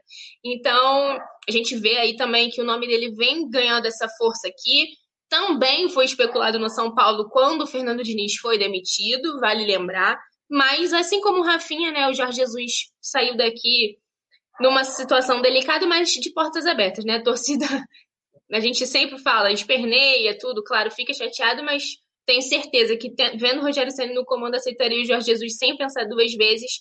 Mas aí fica nessa agora nessa esperando como que vai ser, né, João? Se realmente ele não der jeito, a tendência é que ele seja dispensado e por que não possa pintar aqui na Gávea novamente. E agora com o Rafinha voltando, se ele voltar também, minha filha, aí você esquece, só vai faltar o Paulo Mari, a gente vai ter que ir lá buscar ele de volta. Mas brincadeiras à parte, é uma situação muito delicada, né, João? Ele que saiu daqui no status aí, elevou o patamar do Flamengo, ficou conhecido, se ele não era conhecido em algum lugar, ele, né, o Flamengo levou ele a outro patamar também, foi uma coisa ali recíproca entre os dois, porque ele disputou o Mundial de Clubes, né? Então foi uma coisa muito importante, um passo importante na carreira dele também. Saiu daqui com esse status de cara, ele foi mais campeão, ganhou mais títulos do que teve derrotas dentro de campo, bateu recorde atrás de recorde, deixou o nome dele, né, marcado na nossa história definitivamente. Então não tem como não ter esse carinho, claro, e não torcer para que, quem sabe, ele ele volte. Mas é isso. A informação até agora é a, a ideia do, do presidente Luiz Felipe Vieira é, caso não dê resultado e o Benfica não mostre uma evolução um, e resultado dentro de campo, o Jorge Jesus deve ser demitido. João, o que, que você acha disso? Como que fica? Porque para mim é gatilho, 100% de gatilho, pensar na possibilidade de ter Jorge Jesus de volta. Não, 100%, 150% essa possibilidade, porque, assim, o cenário ideal, agora eu vou dar minha opinião, como torcedor, não como jornalista, porque aí vou falar muito com o coração. O cenário ideal: o Flamengo sendo campeão brasileiro, com o Sene errando algumas coisinhas e irritando a, a torcida, a diretoria. Aí o Flamengo é campeão, o Sene fica de lado, o Jesus vai, sai da, é, do Benfica, não torço pro Benfica, não tenho ninguém na família que é Benfica, então para mim tô nem aí pro Benfica, essa é a verdade, e a gente tá de olho na situação, como aí, assim como eles estão de olho na, na possível demissão do Jorge Jesus, a gente também está aqui analisando. Eu gostaria muito de ver o, o técnico Jorge Jesus de novo no Flamengo, assim como o chat também, todo mundo eu tenho certeza que gosta. A Alzira B falando que volta desgramado, Lucas Rodrigues falando que é, que é mercenário. É, tem essa situação também, mas eu acho que eu aceitaria porque o que ele entregou dentro de campo foi muito bem. Então, é um cara que está marcado na história do Flamengo, querendo ou não, a gente não pode é, esquecer tudo que ele fez, assim como o Rafinha, na minha opinião, o que, assim como você destacou, Nath, para mim só faltaria o Pablo Mari. Se tivesse que escolher um dos dois, eu não sei. Eu vou deixar essa bola para a rapaziada do Resenha, que vai chegar daqui a pouco. Por isso, eu quero que todo mundo deixe o dedo no like, se inscreva no canal, compartilhe o link com todo mundo aqui dessa live, porque a gente está só começando a semana, a reta final de Campeonato Brasileiro. A gente vai estar tá sempre aqui no mesmo horário, sete da noite, para fazer todo mundo ficar ligado por dentro do Flamengo. Às oito tem o resenha e por isso a produção já vai colocar a vinheta. A gente vai fazer essa transição rapidinho, que agora é com Rafa Juliano, Paula e Poeta Túlio. Tamo junto e vamos que vamos. Alô, nação do Mengão! Esse é o Coluna do Fla. Antes de começar o resenha ao vivo, deixe seu like, se inscreva no canal, compartilhe nossos vídeos, comente, comente bastante, queremos te ouvir. Aqui você tem a mesa redonda mais democrática da internet rubro-negra, a maior emoção e vibração nos jogos do Flamengo, notícias do Fla, resenha ao vivo, entrevistas e muito mais. Esse é o Coluna. Saudações rubro-negras. Alô, nação do Mengão, chegando para mais um resenha ao vivo aqui no Coluna do Fla, com esse quarteto fantástico, agradecendo a Natália Coelho, ao João Granete, que passam a batuta, passam o bastão pra gente, e a gente segue o nosso barco, toca o barco para mais um resenha. Então, galera, chega de voadora no like sempre, o JP e a Natália já passaram as notícias do Fla, agora é resenha ao vivo, repercussão, o pós-jogo, pós-empate do Flamengo contra o Bragantino em 1 a 1 claro, é uma data super triste, delicada, nesse 8 de fevereiro sempre vai doer demais no coração rubro-negro. Pelos nossos 10, a gente vai dedicar aos nossos 10 o programa de hoje, evidentemente. A tragédia completa dois anos. A gente vai falar também sobre o mercado da bola, Rafinha chegando no Rio de Janeiro, clubes interessados no João Lucas. E, enfim, um pacotão de novidades e de muita resenha para você com as feras. Boa noite dela, Paula Matos, arroba, underline, Matos P. Esse arroba é muito difícil, hein, Paulo? Mas tô seguindo, tô seguindo. Né? Não é difícil não, não é difícil não. Boa noite, Rafa, Juliano, Túlio, produção. Boa noite a todos. Vamos iniciar mais uma semana aí, apesar de ser um dia difícil com o pé direito, tem muita notícia é, de mercado da bola que sempre movimenta muito. É, possível chegada de jogador que é ídolo, né? Saída de jogador que não faz tanta diferença para o elenco. Muita coisa para a gente debater hoje. Vamos falar sobre o jogo de ontem, que é aquele empate tá engasgado aqui na garganta, né? Ficou meio amargurado, um gostinho amargo, mas tem muito assunto, então já vou pedir pro pessoal deixar o dedo no like, como sempre, que é muito importante pra gente, se inscrever no canal, ativar o sininho e bora resenhar. Muito bem, vamos ao destaque dele, a fera da informação, da opinião também. Grande Juliano Cossesa, boa noite, parceiro. Boa noite, Rafa, boa noite, Paula, boa noite, Túlio, boa noite, galera do chat. Já vai chegando aí no like. É, destaque inicial vai aí para chegada do Rafinha hoje no Rio de Janeiro. É, acabei de conseguir algumas novidades aí em relação a Oba. em relação à negociação dele, como que ele tá. E é isso. Vamos, vamos lá. Muito bem. Aqui embaixo tá o cara, o ídolo. Vai ganhar bandeirada? Vai ganhar bandeiradinha. Hum. Poeta Túlio. Vou Fala aí, retribuir essa bandeirada pra você, porque o restante time do Flamengo não merece bandeirada nenhuma. É o bonde das bandeiras aqui, né? ódio. Tá bom, cara. O Flamengo não tá merecendo bandeirada, não, mas você tá. Seu destaque, poeta. Possuído pelo ódio, né? Parece que a gente jogou ontem contra o Bayern de Munique, né? Pegamos aí o Madureira de São Paulo e é isso, né? Esse Claudinho joga bocha nenhuma, entendeu? O Vitinho é muito mais jogador do que ele, é isso. Eu tô com ódio desde ontem desse jogo aí, desse empate desgraçado. O Bruno Machado falou que eu pareço o Plankton do Bob Esponja, então minha filha gosta de Bob Esponja, então, independente do que isso signifique, vou considerar, vou considerar como um elogio, né? É isso, meu, sei lá, boa noite, é isso. Ok, poeta, tu já chegou como? Pé na porta já no resenha, né, rapaziada? Tem aqui uma rapaziada boa no nosso chat. O Yuri Reis é fera falando, elogiando aqui o quarteto, falando que é top demais. A Alzira B já mandou um waka waka aqui em homenagem a Paula Matos. O Daniel Copper Schmidt também tá com a gente. Vicente Flá tá falando Xuxa na chuva só para baixinhos. Só aqui quem acompanha a coluna do Flávio dia a dia vai entender essa resenha aí. É, Ruth Marques, a galera toda participando. Vamos de vinheta e depois da vinheta, bora resenhar.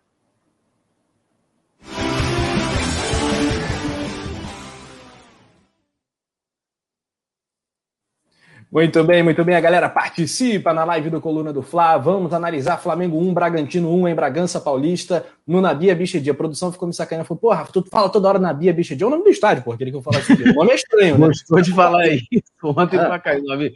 Ontem eu fui, aí eu fui fazer o povo fazer o pós-jogo, aí Rafa. Aí o Flamengo empatou aqui no, na Bia, Bia, quase que eu falei assim, ah, porra. Chega, né? Quase cara? um trava-língua, né? Não, É. é até porque esse cara, nego fica, nego faz essas paradas pra homenagear, homenagear um cara que era um, sim, foi presidente da CBF, presidente não, vice-presidente, que o presidente era o, o Otávio Pinto Guimarães, que era uma dobradinha Rio-São Paulo, foi um dos caras responsáveis por toda aquela confusão de 87, porque é, eles demonstraram a incompetência de não, de não, em 86, após o brasileiro, de ah, a gente não vai aqui organizar brasileiro em 87, que a gente não tem dinheiro, não sei o quê. Gestão Nabi e Otávio, né? Então, ainda tem que ir no Rio ainda, né? O, a competição Otávio Pinto Guimarães, que o Flamengo não devia nem jogar, né? E aí você te vai para o estádio com o nome desse, desse, desse incompetente, administrador incompetente da CBF, e deu, nisso ontem. É isso. Muito bem. Aqui, ó. o, Rafa, o Rafa queria torturar, entendeu? Ficar toda hora. Na Via Bi, na Via Bi. pois é. é. Já fica a primeira crítica à produção do programa de hoje, né? Uh, Gilmar. Bem feito. Já tomou, já tomou o vapo. Inclusive, a galera da figurinha aí do grupo do Clube do Coluna já pode criar o, né? Também vai tomar o vapo com, com o Anderson, né? Na, na, na foto do Anderson, né? Já tem com a do Leandro, que o Leandro também é o homem do vapo. Então, galera aí, vamos trabalhar vocês que manjam bem de figurinha, eu tô, não manjo muito, né? Então, e o Rafa tá de castigo lá, e até levo vocês aqui, mas, eh, Paulo, aí o Rafa voltou. Voltei. O Gilmar Costa, a produção não gosta da gente, mas o Gilmar Costa gosta, falando que a gente é um show, ele é do Rio Grande do Norte, um abraço pra galera Potiguar. É, Urubu Rei tá com a gente também, a Natanael Lima, a Márcia Martins, falando 1x0 Grêmio no Botafogo.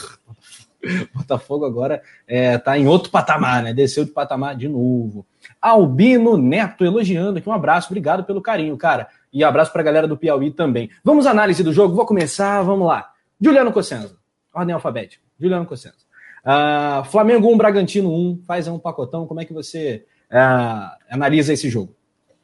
Cara, então, ontem eu fiz um, um comentário lá no Twitter, fui massacrado pela galera, mas é, mantenho essa minha opinião. Ação do Mengão, que... esse é o. Opa! Opa! eu, eu, pensei que ia botar falando na Bia Bichedi de novo, imagina, Rafa. Porra! cara é vingativo. Mas Não, fala, eu... tá rodando gol do Gabigol enquanto a gente tá resenhando, muito bacana, gol de pênalti, goleiro de um lado, bola pro outro. Show de bola. Fala aí. Tomou cara, porrada eu... no Twitter, Juliano. Eu mantenho que a galera pegou muito no pé do Rogério Ceni, acabou colocando ele como principal culpado pelo empate. Enfim, eu acho que o Flamengo fez um ótimo jogo contra um adversário difícil, contra um dos melhores mandantes do, do campeonato, é, um dos melhores times do segundo turno. Fez um ótimo jogo, dominou os 90 minutos e não venceu por, um, por dois fatores principais. Um, uma falha grotesca do Isla, que até agora eu não entendi o que aconteceu, se houve uma falha de comunicação dele com o Hugo, alguma coisa do tipo, é, porque foi um lance esquisito, um lance estranho. Não entendo por que, que ele abaixou a cabeça, né, do jeito que ele abaixou. É, foi um erro grotesco do Isla e por uma série de gols perdidos pelo ataque. O Bruno Henrique, o Arrascaeta, o Gustavo Henrique, o Gabigol, todos perderam o Pedro no final, todos perderam chances claríssimas. É, a galera culpou o ah, o Ceni poderia ter mexido antes. Pô, concordo, poderia ter mexido ali aos 30, 35 do, do segundo tempo. Mas, cara, no geral, o Flamengo teve muita chance de gol e depois do empate do Bragantino, sem o Pedro, poderia ter feito o gol também. Só que era um, a incompetência do ataque, para mim, foi o grande fator, mais até do que a falha do Isla. A falha do Isla foi crucial para que o Flamengo levasse o gol, mas o, o ataque do Flamengo teve inúmeras op oportunidades, com o jogo 0 a 0 com o jogo 1 a 0 e com o jogo 1 a 1 Então eu não coloco o Rogério como o principal culpado, não. Aliás, longe disso, eu acho que ele é o menos culpado do tropeço de ontem, porque a, a função dele é fazer o time jogar bem. E, na minha opinião, o time jogou muito bem contra um adversário muito difícil, num campo difícil de se jogar. Pois é, tem até. Eu nem sabia disso foi eu descobri através do, do Arnaldo, lá no podcast do UOL, Arnaldo Ribeiro. O Bragantino, quando vai jogar com um time mais é, propositivo, como o Flamengo, um time mais forte, ele deixa o gramado subir um pouquinho para atrapalhar um tipo de jogo. Então, essas coisas do futebol acabam interferindo também. Mas acho que foi um, acho que foi um bom jogo. Não foi nenhum jogaço, não. Tem gente vendendo que foi um jogaço, história, Flamengo Bragantino, jogo do campeonato. Nada disso. Paula, para você, vamos tentar apontar aí é, culpados, se é que eles existem, a sua análise da partida, a sua leitura. Eu tô com o Dil no, no, no quesito de que eu achei que o Flamengo fez um bom jogo, dominou aí os 90 minutos. Eu culpo muito o Isla, sim. É, não sei se ele ficou com medo por causa daquele machucado lá na cabeça, porque nada justifica ele ter abaixado, né? Tipo assim, ele viajou totalmente ali, parecia que estava em outro, outro mundo. E eu acho que não dá. É óbvio, é, concordo com tudo o que diz respeito sobre o ataque. É uma piada o ataque do Flamengo com jogadores que tem perder, o caminhão de gols que perde. É inadmissível um time que quer ser campeão é, perder a quantidade de gols que perde. O Flamengo, no ataque, ele perde tanto por ser precioso demais. Às vezes, quando é, abre um espaço, eles têm a oportunidade de chutar, eles não chutam, né? Às vezes querem ser preciosos demais e, e trabalhar demais quando tem oportunidade, perde essa oportunidade, e às vezes por falta de capricho, né? Então eles pecam pro bem e pro mal na preciosidade. É, eu acho inadmissível um time como o Flamengo, com jogadores que tem perder um caminhão de gols em mais um jogo, um time aí que briga para ser campeão. É, mas eu acho que não dá pra gente tirar uh, a culpa do Ceni. Óbvio que o time tá jogando bem, isso tem dedo dele, né? Quando uh, os elogios precisam ser feitos, a gente é, é justo o suficiente para fazer os elogios, e não tô aqui só para bater nele, criticar nele. É, por ainda que eu acho que não seja o nome, que não era para ter vindo, isso é outro, outro, outra discussão. Mas não existe um time que quer ser campeão, um time que está precisando de gol, que tá jogando com empate, que tá vendo que não tá saindo, e ele ter um cara como o Pedro no banco, que é um jogador de seleção, e ele não mexer. E deixar para mexer 42, 43. Então, ele é culpado também, porque com os jogadores que ele tem no banco, ele podia ter feito essa substituição muito antes. Né? Um time que precisa vencer, você com uma, vamos botar aí meia mão na taça, né? é, porque a gente ficaria ali, tava um pontinho, a gente assumia a liderança e aí contaria com um tropeço do Inter, dependendo só da gente. Então, é inadmissível também que o treinador tenha. Eu acho que também falta uma leitura de jogo no Sene. Eu não sei o que, que ele vê. Ele vê um jogo totalmente diferente que todo mundo tá vendo. Que todo mundo via que o Flamengo precisava mexer. Que, cara, você tem um Pedro no banco que é um dos artilheiros do campeonato, um dos artilheiros do time, entendeu? Que tá ali brigando pau a pau com o Gabigol. Aí depois, se bobear, vem falar, ah, eu botei os dois para jogarem juntos. Porra, três minutos. Entendeu? O que, que o cara vai fazer em três minutos? Então, acho que não dá pra gente tirar do Sene a responsabilidade pela demora das substituições. É, ele até falou na entrevista coletiva depois, ah, que foi até por isso que ele evitou mexer no time, porque o time estava jogando bem. Pô, beleza, o time jogou realmente bem. Isso é, acho que vai ser unanimidade aqui. Eu acho que todo mundo concorda que o Flamengo jogou bem, estava organizado, propôs o jogo, teve intensidade, mais posse de bola, esse trabalho todo que vem sendo feito. Mas eu acho que também todo mundo concorda que não dá para um time que quer ser campeão, precisando de um gol pelo menos, o cara botar um dos principais atacantes do elenco, faltando três minutos para acabar o jogo e querer que o cara decida. Então eu acho que falta é, falta esse, esse senso do CN também. Falta esse. esse eu não estou conseguindo a palavra, mas é, é, realmente essa leitura de jogo de entender que ele depende do resultado. Ele sabe que ele é mega questionado, ele sabe o que. Parece que não entendeu ainda, né? É, com, tem coletiva que ele parece que ele está acordando, como teve uma coletiva, eu não vou lembrar depois qual jogo que foi, que ele super exaltou a torcida, e aí ele falou assim: ah, a gente vai começando a conviver no Rio, a gente vai entendendo o que é a torcida do Flamengo. E aí ele falou, foi um jogo, não me lembro contra quem que a gente venceu, mas que ele usou o seguinte, uh, o seguinte termo: é, foi a vitória, uma grande vitória da vida de muita gente. Então, assim, é, é, o Flamengo realmente que a torcida vive isso. Então, ao mesmo tempo que ele parece estar começando a entender como que as coisas funcionam, por outro lado, ele parece que não está entendendo nada, porque ele parece que ele ainda não entendeu que ele precisa do resultado, que a gente tem três jogos pela frente, né? Aí chega na coletiva, o campeonato não acabou. Pô, ninguém aqui tá largando o. Ninguém tá jogando o lençol, ninguém tá jogando a toalha. A gente sabe que ainda tem campeonato, né? 2009 tá aí para provar que na última rodada a gente pode conquistar. A gente ainda tem condições matemáticas, ainda que elas tenham despencado, né, com esse, com esse resultado. Mas eu acho que falta essa malícia, era a palavra que eu, que eu tava procurando. Falta essa malícia do Rogério. E aí eu acho que muito também por ele ser um treinador novo, que não tá acostumado com jogar com um time de tanta pressão, com jogar com um time tão grande, né? Pelos trabalhos dele, eu acho que falta essa malícia de, porra, eu preciso ganhar e eu vou fazer tudo o que eu puder para ganhar. E não é deixar para mexer três minutos e aí esperar que um gol caia do céu. Quase conseguiu, né? Que teve o lancezinho do Pedro ali no finalzinho, quase conseguiu, mas não dá para você ficar contando com milagre, né? A gente não pode ficar contando com a sorte. Futebol é resultado. Um time que quer ser campeão precisa buscar o resultado. E não adianta nada o elenco tá fechado, porque aí, tipo, Diego, os Diegos, né, foram, viajaram com a delegação. Isso é uma coisa até que a gente pode abordar mais para frente. E ter um treinador que não tem esse feeling de, pô, eu preciso mudar porque eu preciso vencer. Então, acho que a partida foi boa, mas o empate está muito engasgado em mim, porque a gente tinha, por mais que eu, eu eu via o jogo do Bragantino como a final antecipada, um dos mais difíceis desse, desse, desses quatro últimos, né? Mas o Flamengo é. O Gil falou que eles são um dos melhores mandantes. O Flamengo é o melhor visitante do campeonato. Então, deixou de fazer valer também uh, o, seu, o seu estilo né, de jogo. Então, fica essa coisa meio frustrante. Meu sentimento foi de frustração ao final Perfeito. da partida. Perfeito. Paula Túlio, tem aqui o Antônio César Souza Silva no chat do Coluna. Um abraço para todo mundo que está na audiência. Ele pergunta: o time perde um monte de gols e a culpa do empate é do Ceni? E tem aqui a provocação do Marcos Vlogs. Ele fez provocando mesmo. O poeta, que eu sei que vai chegar com o pé na porta de novo, porque o poeta é assim. Ele pergunta: Túlio tem uma pergunta. Você não acha que o Ceni melhorou o Flamengo em pouco tempo ou não houve evolução nenhuma? Com a palavra, o nosso poeta Túlio.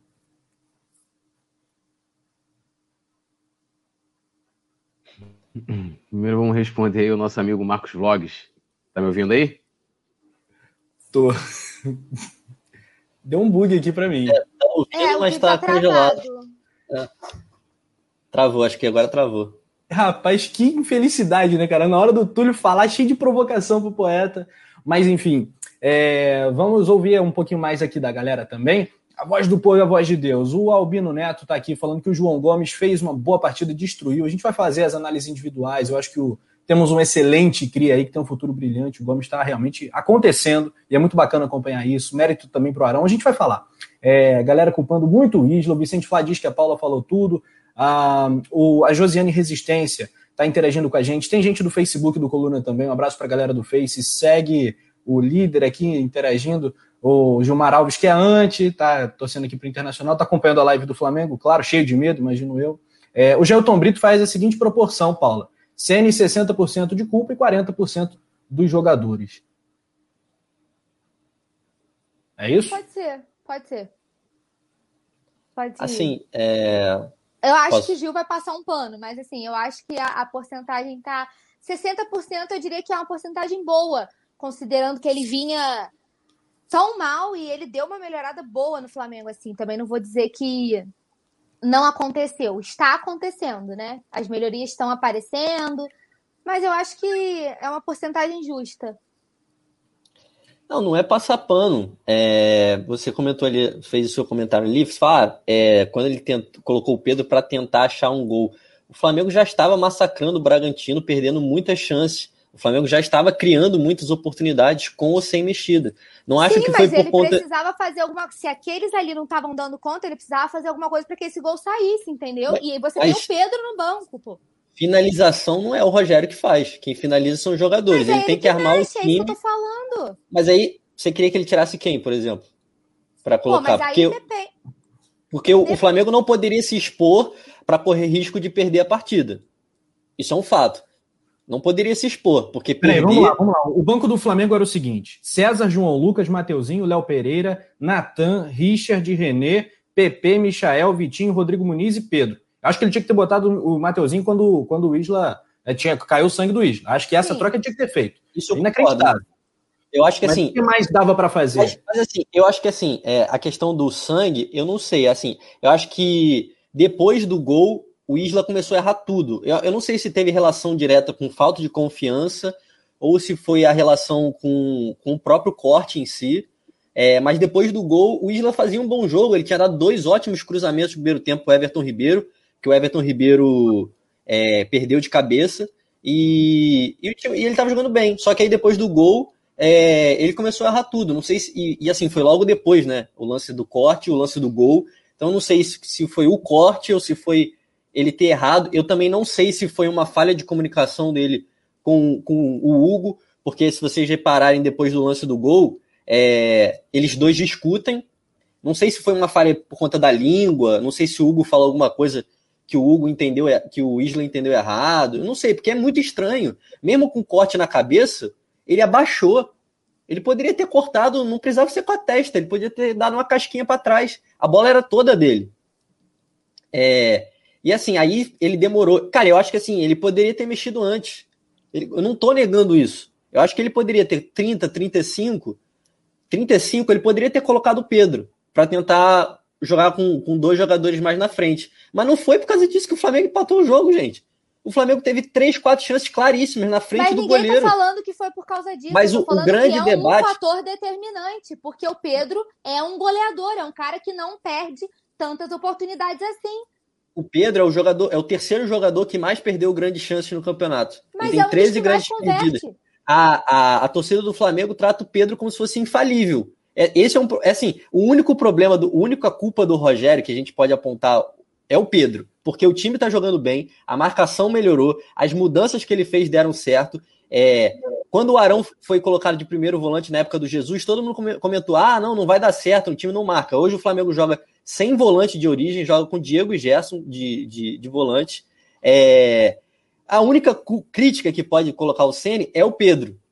E o Pedro também não é o Van Basten, gente. Trata o Pedro. Eu, cara, o Pedro poderia ter entrado antes, sim, poderia. Mas, cara, trato como se o Pedro tivesse entrado 10 minutos antes que o Flamengo ia vencer a partida. Para mim, isso Não, é. mesmo, mesmo naquela sequência de jogos terríveis, aqueles três jogos, o Pedro perdeu muitos gols, escorregando e tal. Teve três chances claras no jogo, não sei se foi contra o Fortaleza. Contra o Ceará. Ceará, o Pedro foi titular Isso, isso. e perdeu quatro chances na pequena área. Só que Mas a torcida aí, do Flamengo. se você ficar trabalhando só com o si, porque ah, o é Pedro também perde, o Pe- aí então a gente não vai mexer nunca. Então, porque o, o Flamengo tá perdendo o caminhão de gols, você tem um goleador no banco que perde, como todos os outros perdem, como o Gabigol perde um caminhão de gols, como o Bruno Henrique perde um caminhão de gols. Aí você não vai botar o cara porque o Flamengo tá criando? Pô, que bom que tá criando. Mas bota alguém com sangue novo, alguém que tá mais descansado, alguém com mais disposição, alguma coisa ele tem que tentar fazer. É isso que eu tô falando. Não tô dizendo que o Pedro é, oh meu Deus, infalível, era o cara que ia resolver. Mas poderia tentar. Você tem que tentar, né? Você não concorda? Você precisa do gol. Mas em nenhum momento eu falei que não era para colocar o Pedro. A questão é, para colocar o Pedro, vai ter que mudar taticamente a equipe. E a equipe estava encaixada. Porque se você não tirar o Gabigol para colocar o Pedro, tirar um centroavante para colocar outro, você vai ter que mudar taticamente a equipe. Que foi o que ele fez. Ele tirou o Gomes e colocou o Pedro. Mudou taticamente a equipe. É óbvio que ele ficou com medo, ele disse isso na coletiva, ele ficou inseguro do time perder o encaixe. Isso é natural, gente. É uma coisa natural. O time está dominando a partida. Por que, que ele não vai confiar que o Gabigol ou que o Bruno Henrique, que um fez 25, o outro fez 20 gols na temporada, não podem fazer um gol cara a cara com o pior goleiro do campeonato? É isso. O Pedro entrou, perdeu uma chance clara também. Então, vários jogadores. O Pedro perdeu uma chance claríssima ontem também. Certo, Tava mas você frente- concorda que o Pedro tinha que ter entrado antes, né? Eu acho que isso concordo, só- é, mas é ponto isso que eu tô pacífico. falando desde Acho o que isso é Concordo, só que o debate está em cima do Rogério Ceni não ter colocado ele, sendo que o, princi- o principal fator que ele, que ele pode controlar é o time jogar bem. O time jogou bem ontem? Eu Sim. quero que você bem. responda. Jogou bem. Jogou bem. O time se defendeu bem? O Claudinho fez alguma coisa no jogo? Nada. Não fez nada. Perfeitamente. controlar. É a organização do time. O time estava muito organizado, teve inúmeras chances de gol. Aí a culpa é dele porque ele não colocou o Pedro cinco minutos antes. Mas ninguém Cara, tá pra mim que isso- a culpa é dele, que ele não botou o Pedro. O debate aqui está em torno do Rogério Senna não ter colocado o Pedro. Para mim, o principal fator é a falha do Isla e os jogadores terem perdido chances absurdas, que não é de hoje. Não é de hoje. O melhor momento do Flamengo, desde a saída do Jesus, é hoje, é agora, é o melhor momento. Só que a torcida do Flamengo já decidiu que o Rogério Senna não pode dar certo no Flamengo. Tudo que ele faz está errado. Quando o Flamengo tropeça, é ele que tá, tá errado. Quando o Flamengo ganha, foi porque os jogadores se arrumaram e decidiram jogar. Pô, é assim, não dá. Aí o Flamengo vai ficar trocando de técnico de três em três meses, sendo viúva do Jorge Jesus, que não vai voltar tão cedo. É isso. Para mim é isso. Bom, vamos tentar olhar as coisas boas do jogo de ontem. A gente concorda que o Flamengo jogou bem. Ah, eu gostaria de fazer o destaque para o João Gomes. Paulinha, para mim, ontem a gente elegeu o brabo do jogo, o João Gomes. A personalidade desse cara, até usei esse tempo, parece o torcedor em campo, onipresente. A gente lembra que na base ele era um camisa 10, ele jogava de meio, então ele tem essa qualidade também ofensiva e defensivamente conseguiu segurar uma onda muito bacana. Ah, acho que foi o brabo do jogo. Se tivesse um segundo colocado, seria o Arão, para mim e para você. Contigo, jogaram muito. O João, toda vez que ele é acionado, ele faz boas partidas, né? Ele passa segurança. É, Aí a gente fala, né? Fica até meio repetitivo de que, tipo, o cara cria, e aí o manto não pesa, né? E tudo isso, e ele entra com muita disposição. Desde a primeira vez que ele jogou no profissional, eu sempre falei da personalidade dele, é uma coisa que eu gosto muito. É, ele é um cara que não se, não se omite na partida, né? Ele briga por todas as bolas, literalmente. É, e jogou demais ontem, foi um dos grandes destaques. O Arão na zaga, incrível, né? Como que ele conseguiu cair como uma luva ali, evoluiu muito bem. E aí se mostra, como o Gil fez da, do, no último resenha que eu dividi a bancada aqui com ele, fez uma análise perfeita do Arão, né? Que é muito subestimado também, é mega criticado e vem demonstrando que a gente pode contar com ele.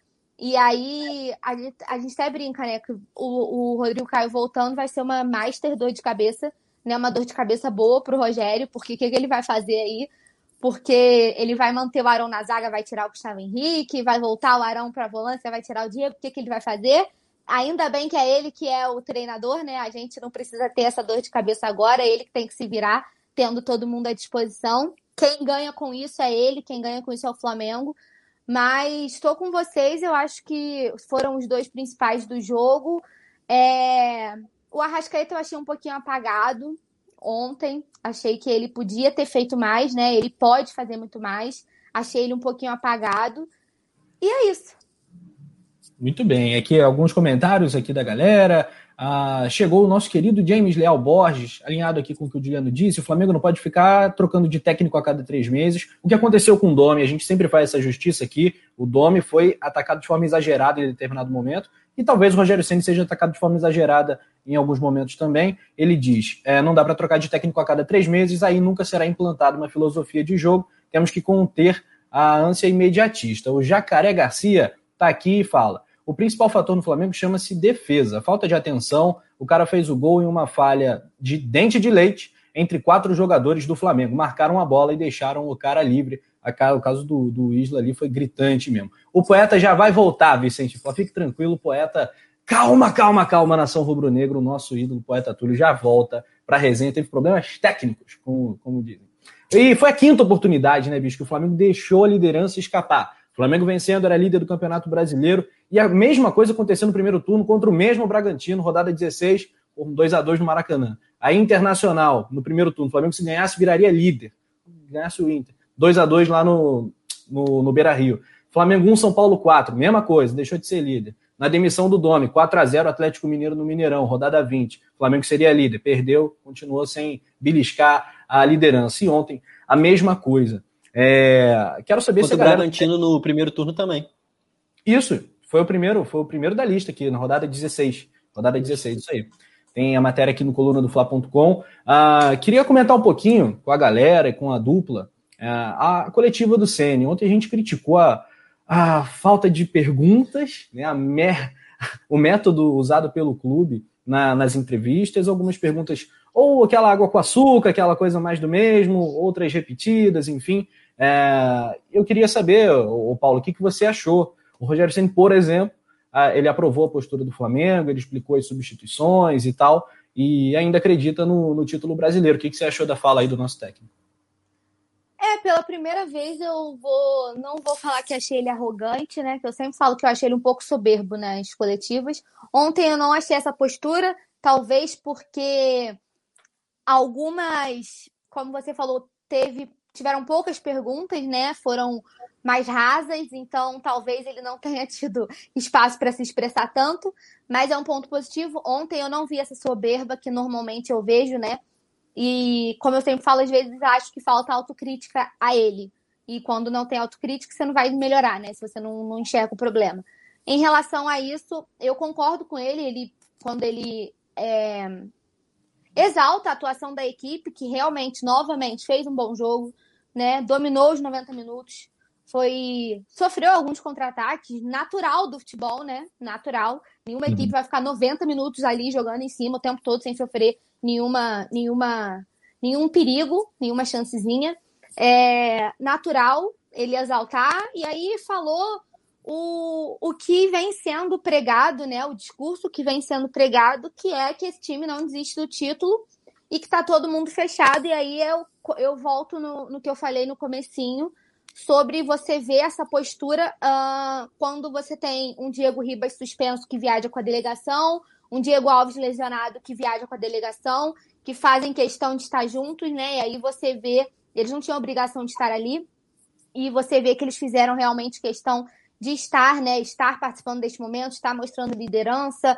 O Arão, que vem sendo um cara que vem se destacando nos bastidores, né? No vestiário, vem comandando, vem assumindo esse papel de liderança.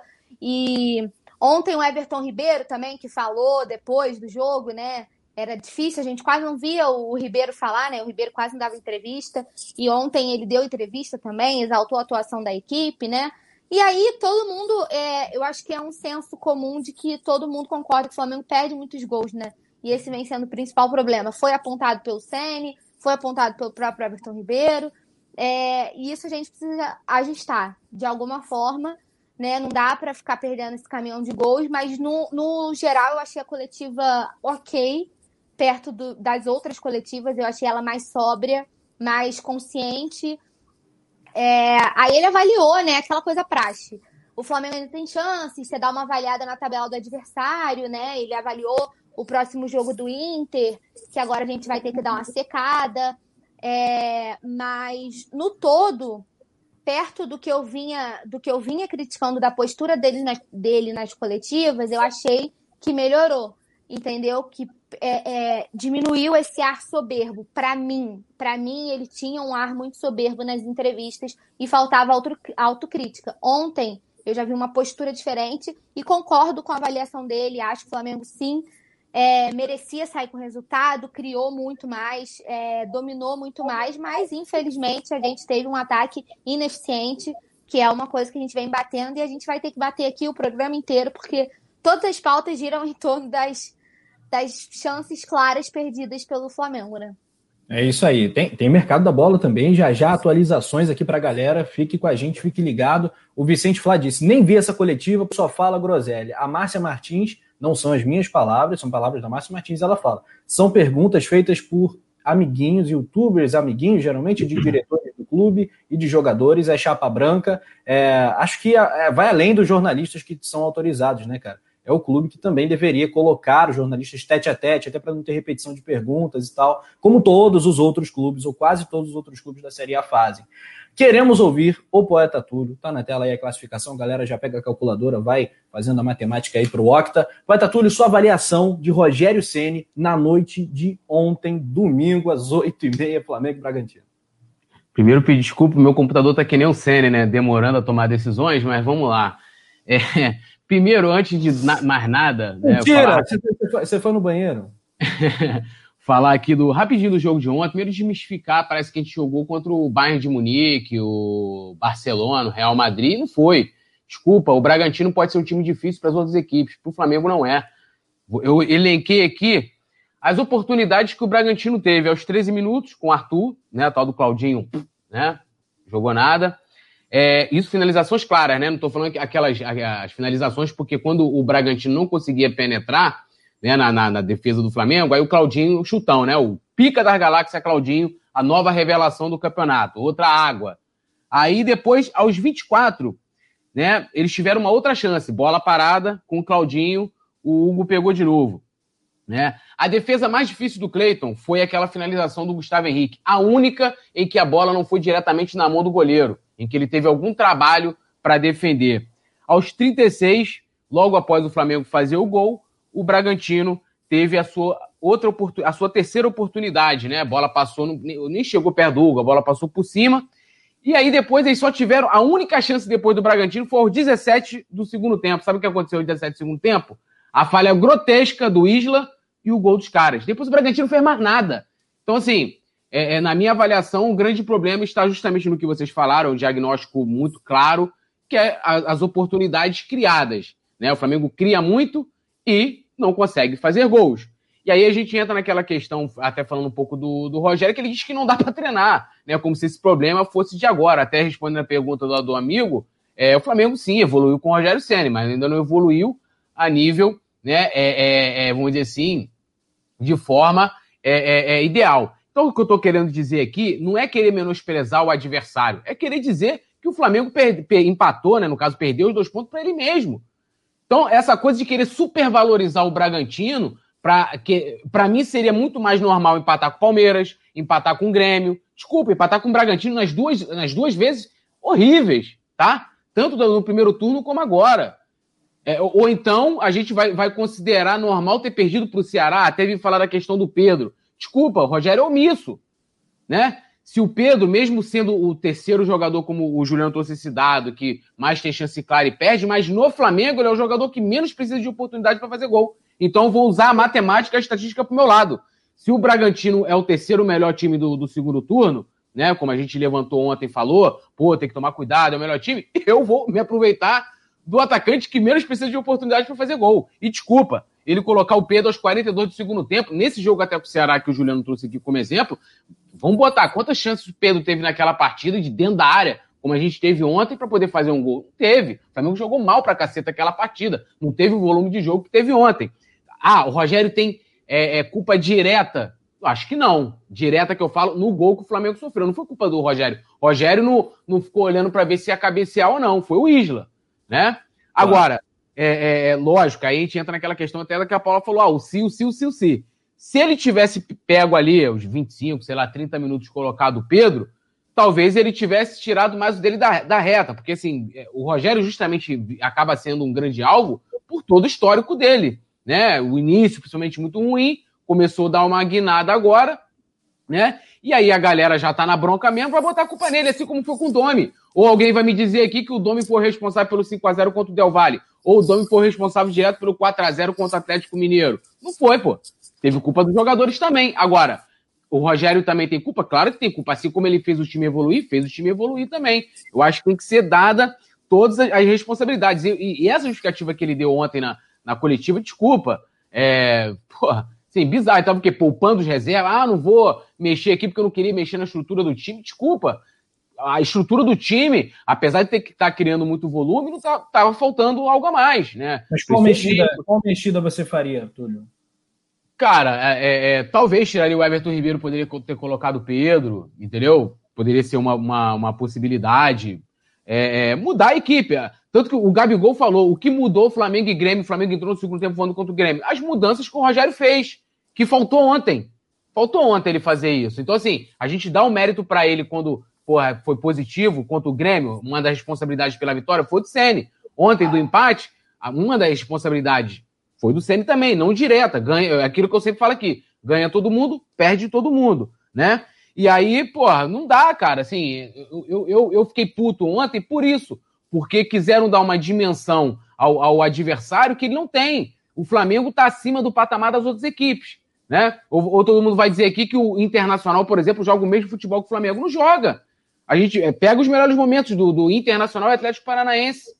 Desculpa, não joga o mesmo futebol. Então eu não posso comparar quando eu vou enfrentar o Bragantino, é, dizer que é igual quando o Bragantino vai jogar contra o Botafogo, contra a Inter, contra. Não dá. Ah, o Bragantino perdeu ponto para Carioca. Desculpa, Botafogo e Vasco. Desculpa.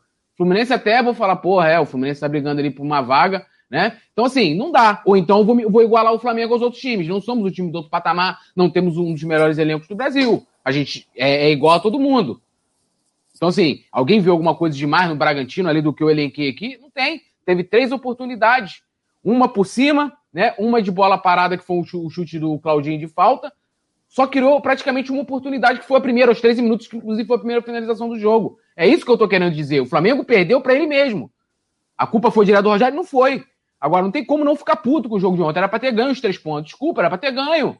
Era pra ter ganho. O Bragantino, assim como perdeu no primeiro turno também, empatou com o Bragantino, quando o Domi era o técnico, todo mundo crucificou o Domi também, não era pra ter perdido, pô. Então eu não vou ficar dizendo que o Bragantino é um. Ah, o Bragantino é eu não sei o que. Não é, porra. É o Bragantino. É um momento era o momento. O Bragantino goleou o São Paulo, o Bragantino goleou um monte de time. Goleou. O Vasco nem conta, tá? Mas goleou também, igual do Corinthians. É, vem uma sequência importante é, e tem um jogador que é destaque. Não, vou botar o Flamengo. Então, beleza, mas o Flamengo, quem é melhor, Flamengo ou São Paulo? O Flamengo é melhor beleza. que todo mundo no Brasil, cara. É um absurdo. O Flamengo não tá 10 pontos na frente dos que colocados. Então eu não posso pegar o Bragantino e é, pegar o jogo do São Paulo como parâmetro para o Flamengo. Porque eu tenho certeza que se chegar lá, lógico, os caras não vão falar isso, mas falar. Mas a gente Bragantino... joga no campeonato, Túlio. A gente joga o campeonato brasileiro. No campeonato brasileiro, o momento do Bragantino é bom. É isso que foi colocado. Não, não, quiseram colocar que o Bragantino é o pica da galáxia, é o momento. Pica não, da galáxia do é time. É porra, cara, mas o... o... Claudinho, o Claudinho é o novo Messi do futebol brasileiro. É nada, jogador comum, desculpa. Não, mas é o, é o jogador de destaque do campeonato. Jogador, tá falando, jogador, jogador de destaque do Bragantino. Qual do campeonato. Do campeonato. Como, Artilheiro como do campeonato. É o jogador de destaque Gente, Gimba foi artilheiro do campeonato. Foi no último Tudo bem, mas é o artilheiro. Foi artilheiro do campeonato. Vocês querem botar que o Claudinho, desculpa, Claudinho joga nada. O que que Michael joga? O Flamengo foi lá, contratou um jogador porque o cara foi destaque do Goiás. Do Goiás.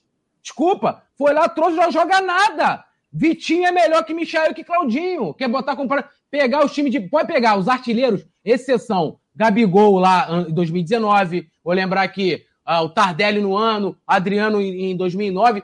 Pega os é. outros anos, geralmente o artilheiro do Campeonato Brasileiro é dos times que estão brigando pelo rebaixamento ou dos times de meio de tabela, que são geralmente times que precisam muito.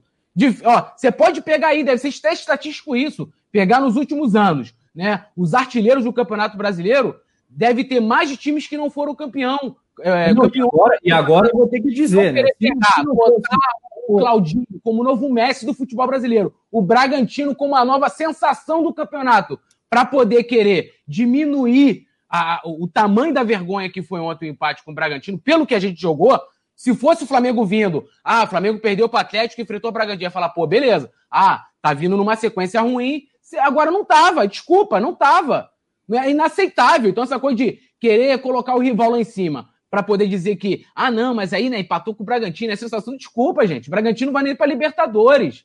É, é, do campeonato não sei o que, que pega aí os artilheiros do campeonato brasileiro. Souza, Eu Flamengo, acho, Túlio, que o se Pedro tivesse mais minutos Josiel, quem lembra do Josiel? O Flamengo também, sensação. Mais minutos em campo, o Pedro seria o artilheiro. O Pedro seria Hã? o artilheiro do campeonato, o Pedro seria o artilheiro do campeonato. É achismo, claro que é achismo, mas é a minha sensação. Se ele tivesse mais minutos em campo. Claudinho tem aí 17 gols, Então, Pedro mas aí volta, no, na minha opinião, volta aquela lá questão. na frente, entendeu? Perfeito. É isso. Mas tá, tá, dito, não é exaltação. Mas, mas só para só só complementar, assim, não é que o Bragantino é o melhor time do mundo, mas o Bragantino é um dos melhores times do Brasil no momento.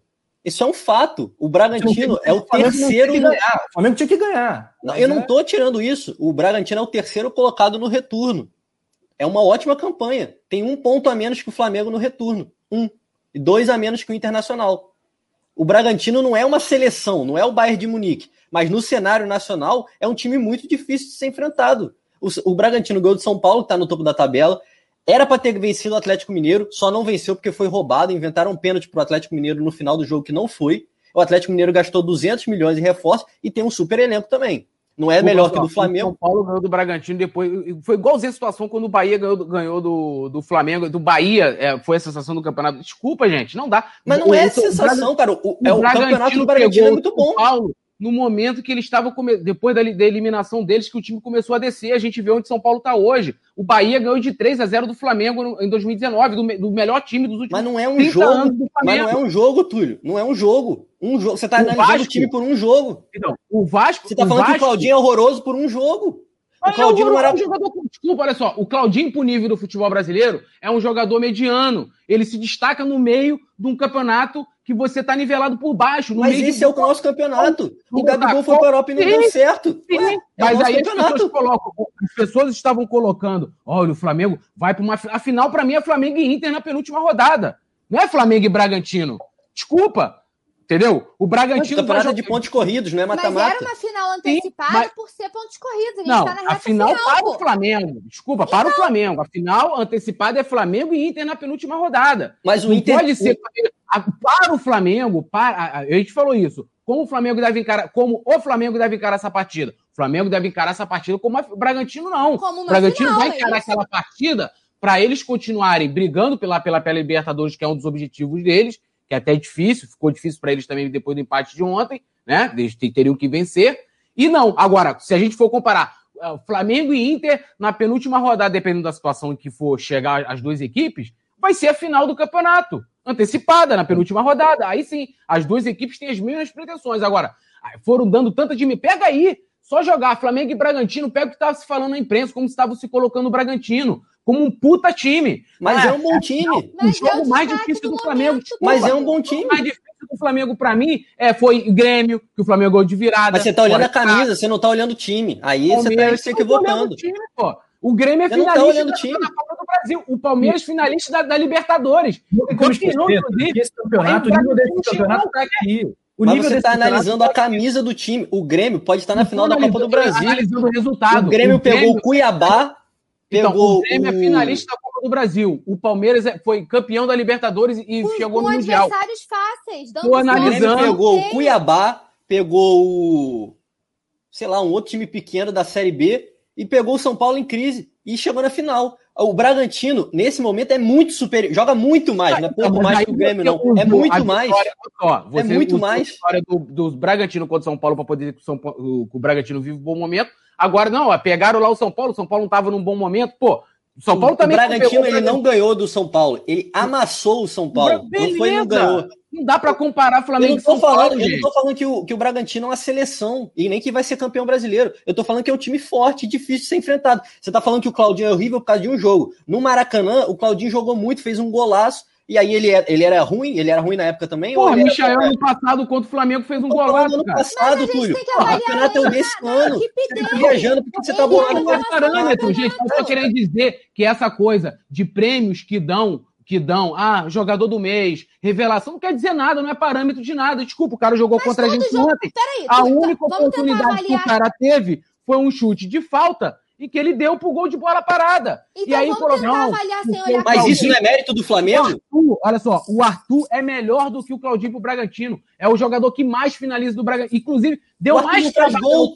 Túlio, o Arthur não faz gol. Não Deu faz mais gol. tra- Quantos deu- gols o Arthur tem no deu mais campeonato? trabalho Pode ao olhar Flamengo quantas assistências o Arthur tem no campeonato. E aí, o Flamengo funcionou. Mas não é mérito do Flamengo. é Túlio, você mérito tá do viajando muito. Você tá falando que o Claudinho é ruim porque o Flamengo marcou bem o Claudinho. Quantos É gols isso, o Arthur tem no campeonato? é Quantas assistências o Arthur tem no campeonato? Compara os números dele com o Claudinho. O Arthur não sabe finalizar. O Arthur chuta. É, mas é mais, finaliza mais do, do- do que, do que o Claudinho. O Claudinho, quantos gols tem o Arthur? Finalizar esse nome de alguma Ele coisa? finaliza mais. Inclusive, quem gols. mais Mas o oportunidade Gabigol também finaliza foi o muito Arthur. mais e perde um caminhão de gol. Cara, mas você tá. Mas aí os dois jogam, né? O, Rogério, anular o Rogério, o Rogério bota o maior goleador do Brasil, o cara que precisa de menos oportunidades para fazer gol, aos 42 do segundo tempo. É um técnico medroso, omisso, entendeu? É aquilo. O Zico fala isso, já falei isso aqui. O medo de perder tira a vontade de ganhar. Tá lá o time jogando. Nunca vi ninguém poupar reserva. Alguém já viu poupar reserva? Tá vendo lá, a bola não tá entrando. O cara não muda, porra. É hora do técnico jogar. Isso aí a eu hora do falei. técnico Isso jogar é a eu hora que o cara vai chegar e vai falar assim: olha, eu tô olhando o time aqui, vou, vou pegar um técnico, um técnico que todo mundo considera merda, nem Franco. Final da Copa do Brasil de 2006. O Flamengo teve um zagueiro machucado, quem lembra disso? O que, que o Ney Franco fez? Ney Franco poderia ter tirado lá o, za- o, o zagueiro seu machucado e colocado outro. Ney Franco foi lá, colocou o Obina no jogo. Mudou o jogo. O Flamengo ganhou os dois jogos. Entendeu? Mudou. Obina mudou o jogo. Porque o técnico entra nessa hora. Agora você tem um técnico medroso. Ah, Flamengo evoluiu. Evoluiu, porra. Chega na hora-chave, o cara não faz nada. Entendeu? Aí você, não, o Bragantino, porra, pica da galera, porque eu não queria mexer no time. É querer justificar uma coisa que é a responsabilidade do Flamengo. O Flamengo perdeu para ele mesmo ontem. Fica, fica nítido. Ah, o Isla, para mim, se o Isla não estava em condições de permanecer no jogo, não permanecia. Agora, qual é a hora que o técnico vai mostrar que ele é foda, que ele vai entrar em campo? É a hora que ele vai mudar uma partida. O, o, Rogério foi foda contra o Grêmio. O Gabigol falou isso. Ele mudou o jogo. Era para ele ter feito isso ontem. Ele fez aos 42. Como é que eu vou cobrar do Pedro? Falar assim, porra, Pedro. Pedro jo- jogou dos 42 aos 51, porque ele, ele deu mais cedo e vai lá, porra, Pedro. E aí? Ah, você teve uma oportunidade. Desculpa, o Pedro não teve Foi isso que eu falei. que, que teve. Então, assim, na hora que era a hora hora do Rogério entrar, de, de, de protagonizar, não protagonizou, desculpa. Ou foi omisso, se escondeu da responsabilidade. Foi mudar os 42 aos 46. Botou Mateuzinho, Mateuzinho voando, poderia ter mudado antes. Então, assim, é, é, é, o que eu tô querendo dizer, o Bragantino tá lá, pode ser o pica da galáxia na média do futebol, que é muito ruim.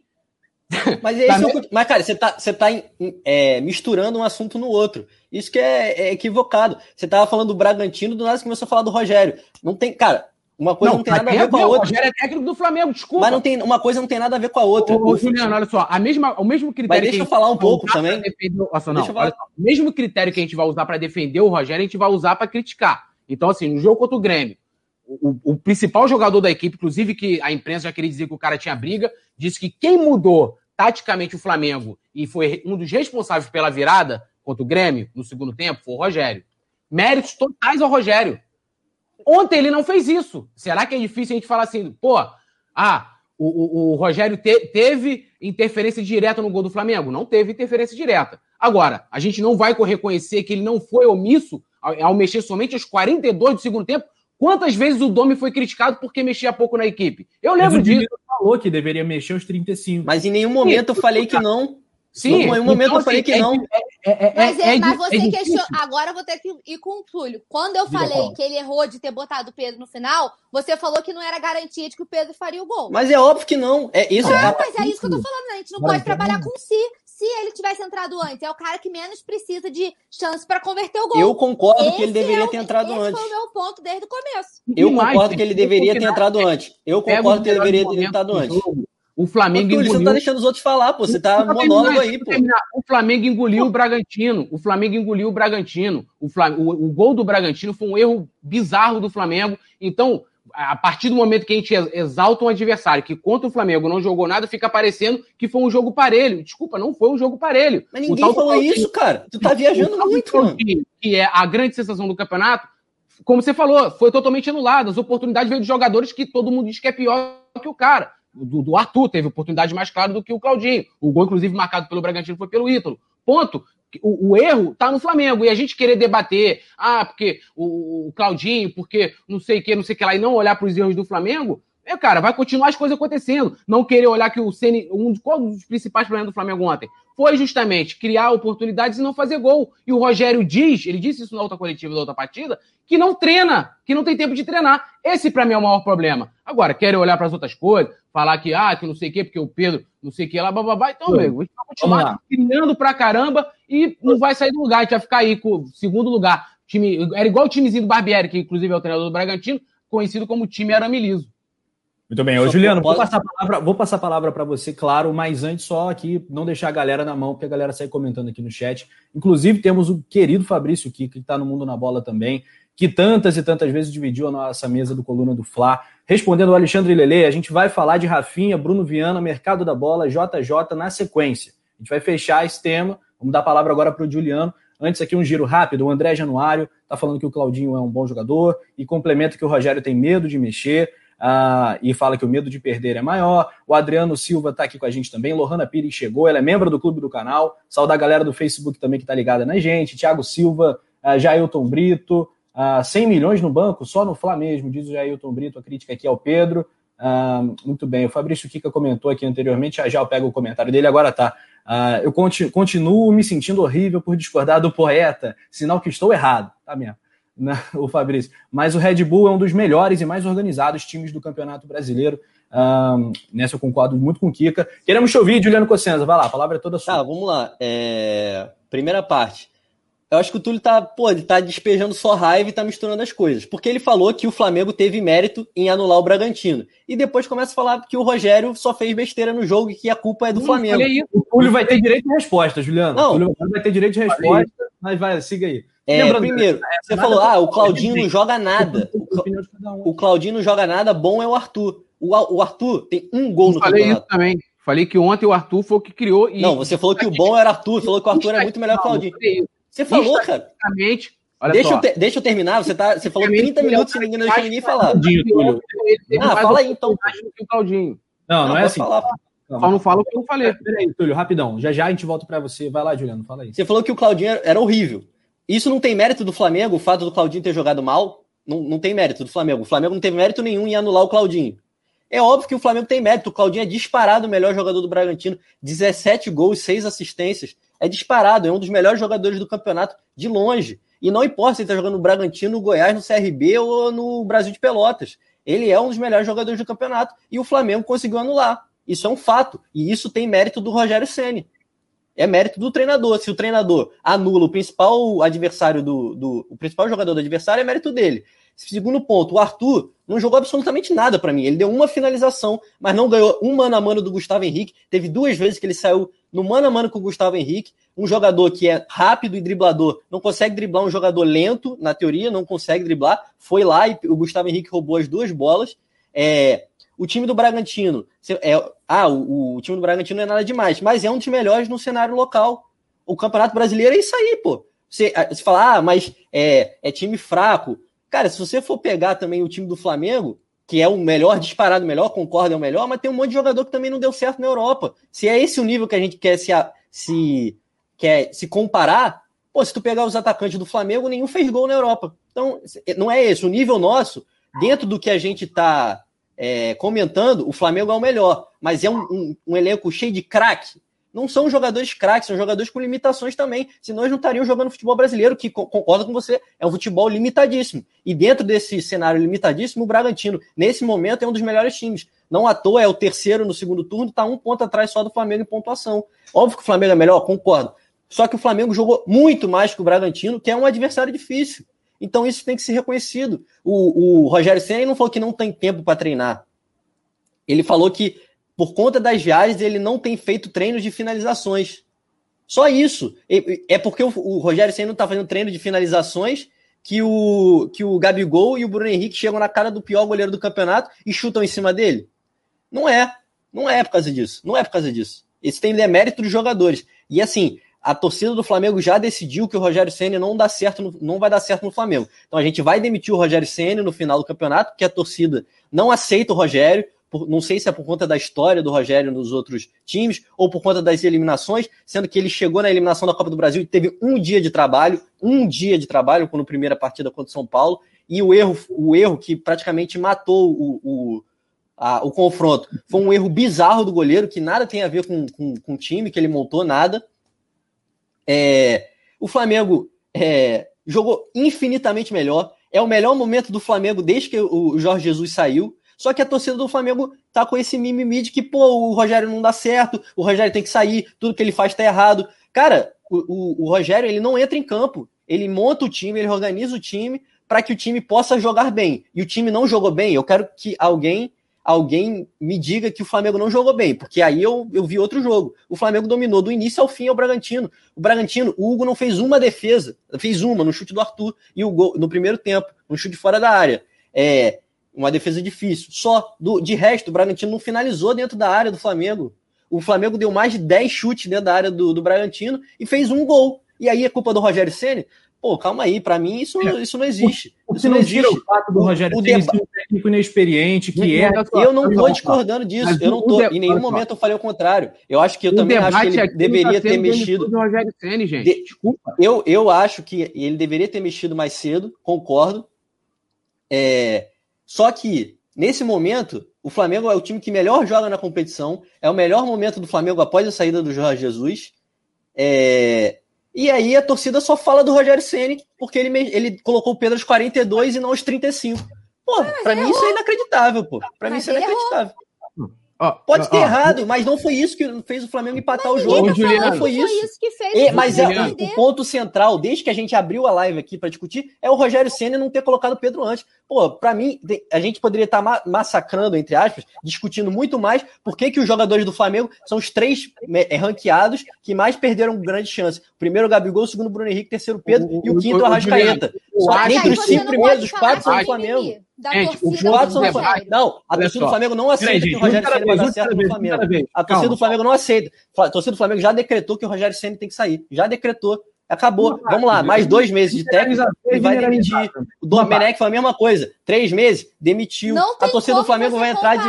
o trabalho do Domi com o do Rogério. Foram circunstâncias todas. A gente vai voltar no debate. É, são dois meses de trabalho. Dois Domi meses de trabalho. surto de Covid, Domi pegou um porrada de lesão, Domi não tinha um monte de jogador à disposição, teve que jogar com a base. Aí não, aí é um debate totalmente diferente, porque aí o Rogério a questão, perde de lavada. Eu não tô Gente, falando, o, eu não tô falando que o Rogério é melhor ou pior que o Domi. O que eu tô falando é que a torcida do Flamengo não aceita ninguém que tenha 90% de aproveitamento e perca quatro jogos em um ano a partir do que o Jesus fez. É eterno viu vez. Se pode trazer o Jesus misturado com o Guardiola que não vai fazer o mesmo trabalho. É um não debate, vai. É só ver o trabalho. Só que é isso, é que está sendo debate. debatido aqui. Todo mundo quer a cabeça do Rogério Ceni, só que os dois técnicos que passaram depois de Jesus duraram três meses. Pô, esse não, vai, não tem como. Pediu, ninguém pediu a cabeça do Rogério Ceni. Eu, eu acho Mas que você, tá falando que ele é horrível. Pô, se ele é horrível, é basicamente você tá querendo que ele saia. onde eu falei isso? Olha só, deixa eu vou voltar ao que eu falei. Acho que é consenso de que o tal do Claudinho não jogou, certo? Mérito do Ceni e dos jogadores. Então, é isso que eu quis dizer. Não tô, só que você disse que ele é horrível. Falou, só criou uma oportunidade, ele, ele eu acho ele horrível. O Flamengo eu acho ele horrível. Ele tá em evolução. Vou elogiar quando ele acertar, como eu acabei de falar. Usei o exemplo até numa fala do Gabigol, que é um cara que tá ali dentro melhor do que ninguém para poder falar, de como ele mudou. Elogiando ele aqui e elogiei nas outras partidas. Tanto que na brincadeira, quando eu comecei a chamar de Rogênio, você pode voltar nas outras lives. Quantas vezes eu fui xingado aqui na live? Tá maluco? Esse cara é retardado, não sabe comentar e tal, bababá. Mas vamos lá. O Arthur teve uma oportunidade aos 13 e aos 36. Ele, estatisticamente, é o cara que mais finaliza é o cara que mais faz gol? Não é. O Claudinho tem mais gol, tem mais gols. O Flamengo anulou ele ontem. O problema hoje do Flamengo não é mais a questão da defesa. Eu acho que voltar nessa questão, o Rogério conseguiu acertar isso. Ah, pode ter sido momentâneo, pode errar na próxima. A gente não sabe. E, isso é um ponto que a gente precisa mais. A gente precisa debater a defesa do Flamengo. A gente não está aqui debatendo, por exemplo, a linha, sistema defensivo. O, o, erro, o problema do Flamengo no jogo de ontem não foi esse. O Ceni ontem não foi o responsável direto para a partida de ontem. É isso que justamente que eu falei. O Flamengo engoliu o Bragantino. Então, quando a gente coloca, o que eu estou querendo dizer é o seguinte: quando a gente exalta muito o Bragantino, além do que ele é e do que ele vem fazendo, além do que ele vem fazendo, a gente está minimizando justamente o resultado. Depois, ó, o Flamengo perdeu para o Fortaleza, eu vou até ser breve. O Flamengo perdeu para o Fortaleza, parecia que o mundo ia se acabar. Parecia que o mundo ia se acabar. Ó, oh, que não sei o que, fora a cena e tal, o Senna é um péssimo jogador, não sei o que. Foi, foi justamente até o jogo que o Pedro iniciou a partida, que o Gabigol foi lá, teve aqueles problemas que o nego já começou a criar aquelas matérias e tal, papapá. Por que que ontem a vitória, a, a, a, o empate foi menos ruim do que aquele jogo? Para mim, dá no mesmo. É, é, é, essa é a minha visão. De que eu, não estou nem comparando, não estou comparando diretamente, estou falando de importâncias de partida e de, e de adversários, né? Não estou comparando diretamente o Ceará. Então, ontem, qual é hoje o grande problema do Flamengo? O grande do Flamengo é defesa? Não é. O Ceni conseguiu acertar, conseguiu acertar. O, o grande problema do Flamengo é que o Flamengo cria muitas oportunidades e não consegue converter. O Ceni não falou que ele não tem tempo. É, ele falou: a gente não treina porque estamos fazendo vários jogos numa semana e a gente não vai, não, não estamos treinando porque não temos tempo de treinar a finalização. Não sei o que. Agora, assim, a gente teve várias semanas livres em que o, a, o, que o, em que o Flamengo, além do problema do sistema é, ofensivo, que é justamente o preciosismo, a finalização, do Gabigol, que já vem com esse número de ser um dos caras que mais desperdiça e tal há muito tempo. Há muito tempo. Sem evolução do trabalho do Rogério tendo essa oportunidade. Essa crítica foi feita. E, e, além desse problema, a gente tinha um problema do, defensivo. O Rogério resolveu, botou o Arão na cara, show de bola. A questão de se o Ceni vai continuar ou não no Flamengo, ele tem que ser demitido. Eu acho que é um outro debate. Eu estou debatendo o jogo de ontem. No, no pacote, Túlio, você contrataria o Ceni? Não contrataria. Túlio, você acha que o Ceni hoje é um treinador para o Flamengo? Acho que não é. Eu acho que, o, que a qualidade que o Flamengo montou do elenco, mas é um outro debate. Não é o debate do jogo de ontem. Eu acho que a partir do momento que a gente coloca o Bragantino no patamar de um Grêmio, de um, de um Palmeiras, que aquilo eu valorizei muito aquelas vitórias ali, tanto contra o Palmeiras quanto contra o Grêmio. Que é, são times muito melhores do que o Bragantino. O Grêmio é finalista da Copa do Brasil, o Palmeiras foi campeão da Libertadores. E aí a gente diminui essas equipes que aí, olhando para resultado, tem resultado muito melhores do que o Bragantino e coloca o Bragantino. É isso que eu estou querendo dizer. Eu não estou querendo nem desmerecer. É aquilo que eu falei. Para o nível hoje do futebol brasileiro, para o nível, e aí é que tá. Eu não estou discordando de nada do que o Juliano está falando, e muito menos do que a Paula está falando. É só no, com relação do, do tamanho e, e, da dimensão de como estão medindo o Bragantino. Aí que eu fico mais puto que eu falei. O Flamengo amassou ontem o, o Bragantino. Jogo, o Bragantino, gente, teve quatro oportunidades. Uma foi gol, uma falta na mão do Hugo, batida no meio do gol, o Hugo segurou do, do, do, Claudinho. A outra foi a cabeçada do Arthur por cima. E a outra foi a finalização aos 13 minutos. O restante só deu o Flamengo. Se você pegar os melhores momentos da partida, foi isso. Então, assim, eu fiquei puto por isso, pela qualidade do adversário, que é muito inferior do que dizem, entendeu? E pelo Flamengo. Então, na minha avaliação, o Flamengo empatou aquela partida pelo Flamengo. O Rogério tem responsabilidade? Tem. Teve responsabilidade no gol? Não teve, desculpa, ele não teve responsabilidade direta no gol. Então, é isso que eu tô falando. Eu acho que querer colocar toda a situação também no Rogério, eu acho injusto também. Querer responsabilizar totalmente o Rogério. Aí nego tá de sacanagem também, pô. Túlio, então vamos lá, vamos lá. Temos alguns superchats aqui. Queremos ouvir a Paula Matos também sobre isso. Tem mercado da bola, questão, situação do Jorge Jesus, do Rafinha, do Viana, também do zagueiro. Uh, James Léo Borges, ele comentou aqui pra gente uh, a questão do Barbieri, exaltando o técnico do Bragantino também. Um abraço para o James Léo Borges, que faz um excelente trabalho. O, o Maurício Barbieri é fato. Lohana Pires, ela comenta. Juliano, super concordo com você, mas a grande questão da torcida com o Ceni é que ele desestrutura todo o time, não joga com a base, uh, péssimo nas substituições, não treina finalizações e tem tempo. Ela fez a correção no superchat seguinte. O time tem tempo. Essa colocação de Lohana Pires, a super braba. Uh, quem fala também no coluna é o José Torres. José Torres Torres. Rogério Ceni errou mesmo, um técnico arrogante, sem leitura de jogo, sem liderança. São muitas opiniões, pontos de concordância, de discordância, e é assim que é legal, assim que é bacana. Um abraço para o Gelton Brito, para o Marcos Vlogs, para o Daniel Copperschmidt. Lembrando, galera, passamos de mil likes, a gente agradece essa marca aí, vamos em frente. Uh, o título ainda está aí, as possibilidades existem, a gente vai falar sobre isso também. Ô, Paula, faz aí a, seu pacotão, sua visão. Vamos lá tudo que eu tinha para falar, eu já falei. É porque a gente ficou nessa discussão e, e, a gente concordou em vários pontos e no meio dessa, dessa, dessa, dessa discussão as coisas se perderam. Eu também concordo que o Bragantino é uma das revelações do campeonato e acho que a gente não pode tirar o mérito da equipe que vem fazendo um bom campeonato, independente da gente estar tá falando que o campeonato brasileiro nessa temporada está nivelado baixíssimo. É um fato. O campeonato brasileiro desse ano está um nível muito baixo é um fato. Que o Bragantino vem fazendo um bom campeonato é outro fato. Não tem como a gente fugir disso. E os números estão aí para não deixar ninguém mentir. O que eu falei desde o começo em relação ao Ceni foi que, na minha avaliação, ele errou ao ter segurado as substituições até os acréscimos. Foi isso que eu falei desde o começo. Eu não falei que foi culpa do Rogério, em momento nenhum eu tirei a responsabilidade do Isla, que garoteou no lance, momento nenhum eu falei que foi culpa do Rogério. Eu falei que o Rogério poderia ter mexido no time e ao invés de esperar até os acréscimos, porque aí ele foi exatamente a palavra que eu usei. Faltou malícia, faltou o feeling de entender que eu preciso fazer um gol, porque eu preciso ganhar o jogo, porque eu preciso ser campeão. Um time que briga para ser campeão não pode perder um caminhão de gols. Se você perde um caminhão de gols e você tem um cara como o Pedro, que é um dos mais efetivos do elenco para fazer gol, no banco, por que não colocar? Por que esperar até 42 e lá vai fumaça? Isso foi o que eu falei desde o começo. Em nenhum momento eu falei que a culpa é do Sene. Eu falei que eu acho as substituições, as substituições erradas e que ontem ele falhou exatamente por causa disso.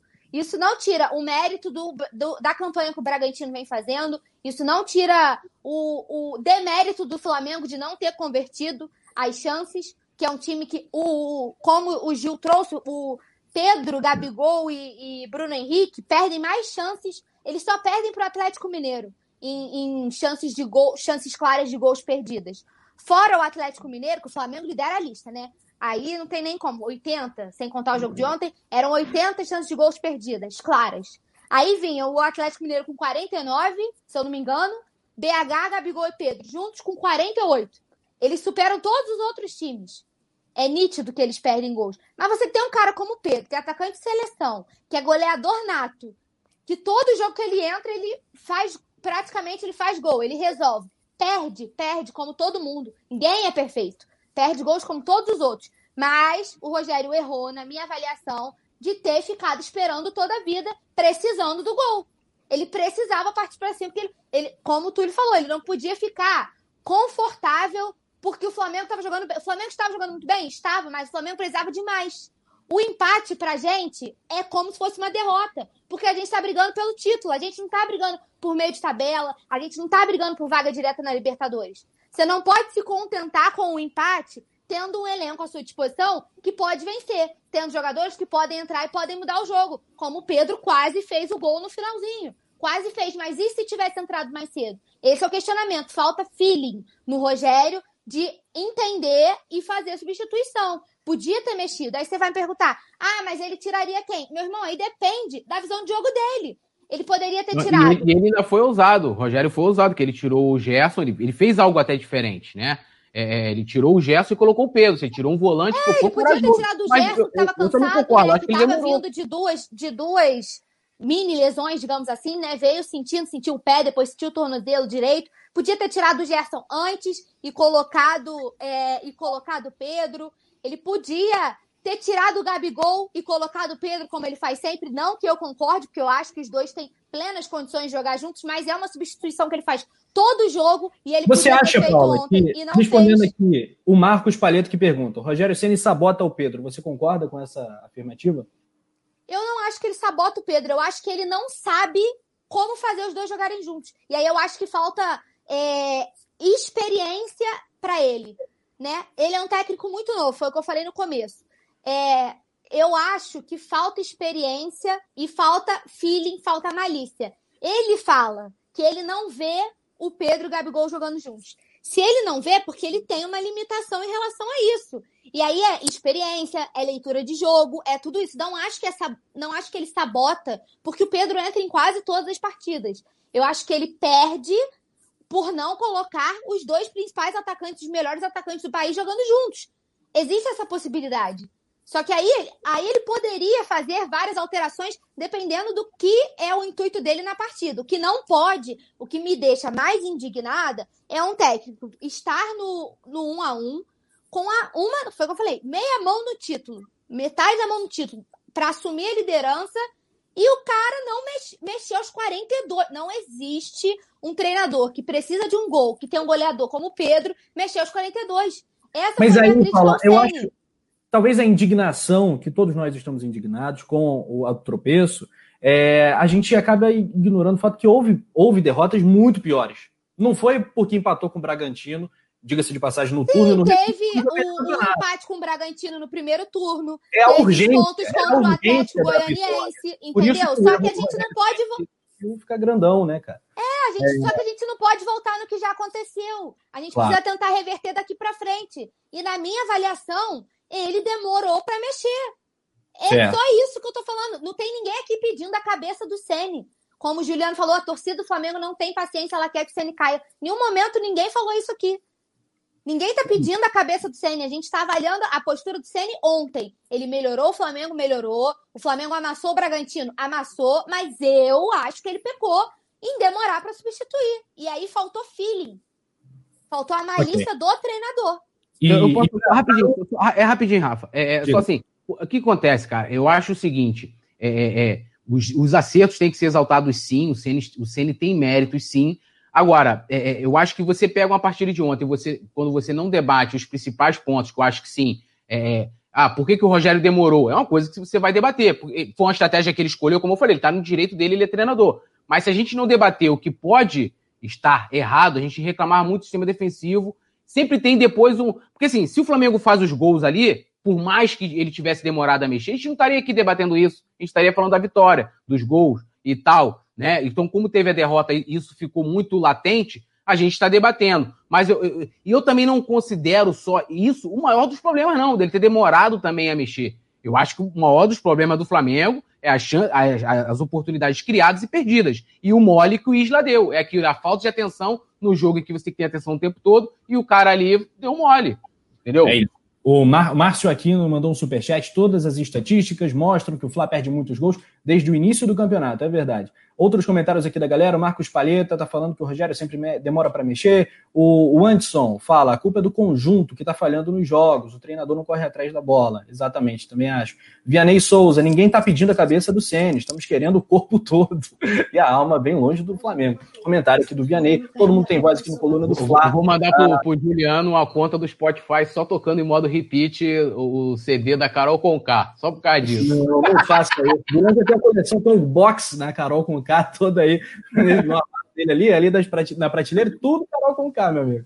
Essa aqui. Olha só, vamos falar de mercado da bola. Tem novidade com relação ao Guilherme Bala, que está perto de acertar com o Corinthians, né? O Flamengo não exerceu a opção de compra do, do, do Cria, jogador de ponta, jogador de ataque, tem 19 anos vai fazer 20 em setembro. O Corinthians está interessado, está lá no Madureira. Apenas uma informação de um jogador que passou pelo Flamengo e tal, teve participação naquela, naquele empate bacana contra o Palmeiras no primeiro turno, entrou ali na, na naquele drama, aquele jogo dramático danado, uh, mas acho que a gente pode passar esse tema do Guilherme Bala. Tem também novidade sobre o César, né, Juliano Cossenza? O Atlético GO fechou um acordo com o Flamengo por empréstimo do César até 2021. Você acha uma boa? É, eu acho uma boa, né? O César não, não teria chance, terceiro goleiro do Flamengo no momento.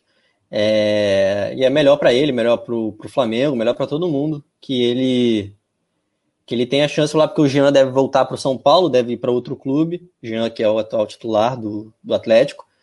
E, enfim, também se especulou que o, que o João Lucas poderia ir para lá, né? Eu falei com, com o presidente do, do Atlético Goianiense, né, o, o Adson Batista. É, ele disse que no momento ainda não tem negociação, mas, mas há uma, um interesse, assim, uma sondagem. É, então, de atualização de Flamengo e Atlético Goianiense, é isso. Muito Túlio, o, o comentário aqui do Gelton Brito. O Bruno Viana, brasileiro que jogou no Braga de Portugal, vai chegar e vai para o banco porque o Arão está bem. Concorda? Concordo. Concordo muito. É, o, o Juliano vai até rir agora. Olha lá, ó. Não, concordo, pô. Vai, vai. Fizeram as pazes. Não, não tem treta, não, que isso. É, é, não, é, pô, como é que vai tirar o Arão? Ouvir, eles vão ouvir o DVD da Carol com K, um com fone ouvido aqui, o outro com fone ouvido Aí é sacanagem. Aí a gente vai brigar, né? Vamos quebrar o DVD. Cara, eu, eu acho que o, o Bruno Viana, assim, é, pelo menos o. É, eu sei pouco dele também, é, é assim, a fundo, nunca vi um jogo completo dele e tal. Aqui tem aqueles lá no, no YouTube, mas é só aqueles lances já recortados e tal, que a galera já corta já coloca ali estrategicamente. Cara, eu acho que hoje está complicado até para a volta do Rodrigo Caio, que a gente vai ter que se perguntar quem vai sair. Então eu acho que o, Bruno Viana, até por estar tá chegando, ele está atrás, cara, do, do, até do Gustavo Henrique hoje. Acho que né, não dá para tirar o mérito do próprio Arão também. E lógico, o Rodrigo Caio é incontestável. Acho que não chega com titularidade garantida, não, na minha opinião. A não ser que se o cara ou, sei lá, estiver voando no treino ali e tal, alguma coisa que é assim, muito extraordinária, mas hoje ele chega para buscar essa vaga. E não, não deve jogar, não tá nem, né, questão de inscrição e tal, é para a temporada 2021 mesmo. Então, é, acho que não muda muita coisa para a hora, mas Arão, meu amigo, é titular incontestável. Ô, Paula, eu quero tua opinião sobre a zaga do Flamengo, evidentemente. Lembrando que o Flamengo está sem Rodrigo Caio, né? a gente quer saber quando ele volta, se tiver alguma informação, Juliano, da volta do Rodrigo Caio, antes da gente passar para Paula, tem alguma não, previsão? Pode, pode passar, não, ainda não. Ainda não, né? Ele está em transição ainda. Pois é, cara. Quero te ouvir, Paulo, sobre o Bruno Viana, que chegou, desembarcou aí imagens do coluna do Fla, e também do Rafinha, que foi outro que pousou no Rio de Janeiro e tá para chegar aí. Como é que você acha que vai ficar a nossa linha de zaga? Bruno Viana e Rafinha, podem haver duas mudanças aí no time do Flamengo em breve? É, concordo com o Túlio de que acho difícil ele chegar para ser titular, porque a gente tá com. Como a gente volta no que, que precisamos é, valorizar as coisas boas, a gente conseguiu ajustar o sistema defensivo. E aí eu falei lá no comecinho, né, quando eu falei do Arão e do, do Gustavo Henrique, que o retorno do Rodrigo Caio já vai ser uma dor de cabeça boa para o Sene, porque ele vai precisar se virar para saber como que ele vai encaixar esse time sem tirar o Arão, porque o Arão se mostrou onipresente, né? É, tanto no meio quanto na zaga. Então, a dor de cabeça, ele que assuma o BO para ver como que ele vai ele vai fazer para manter o Arão nesse time com o retorno do Rodrigo Caio. Então, acho que é uma dor de cabeça boa.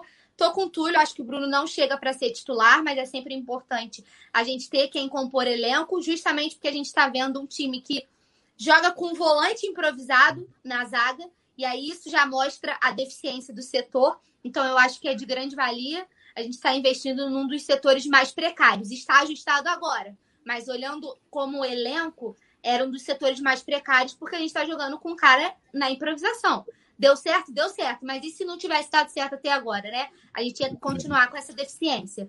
E em relação ao, ao Rafinha, eu já perdoei a facada super.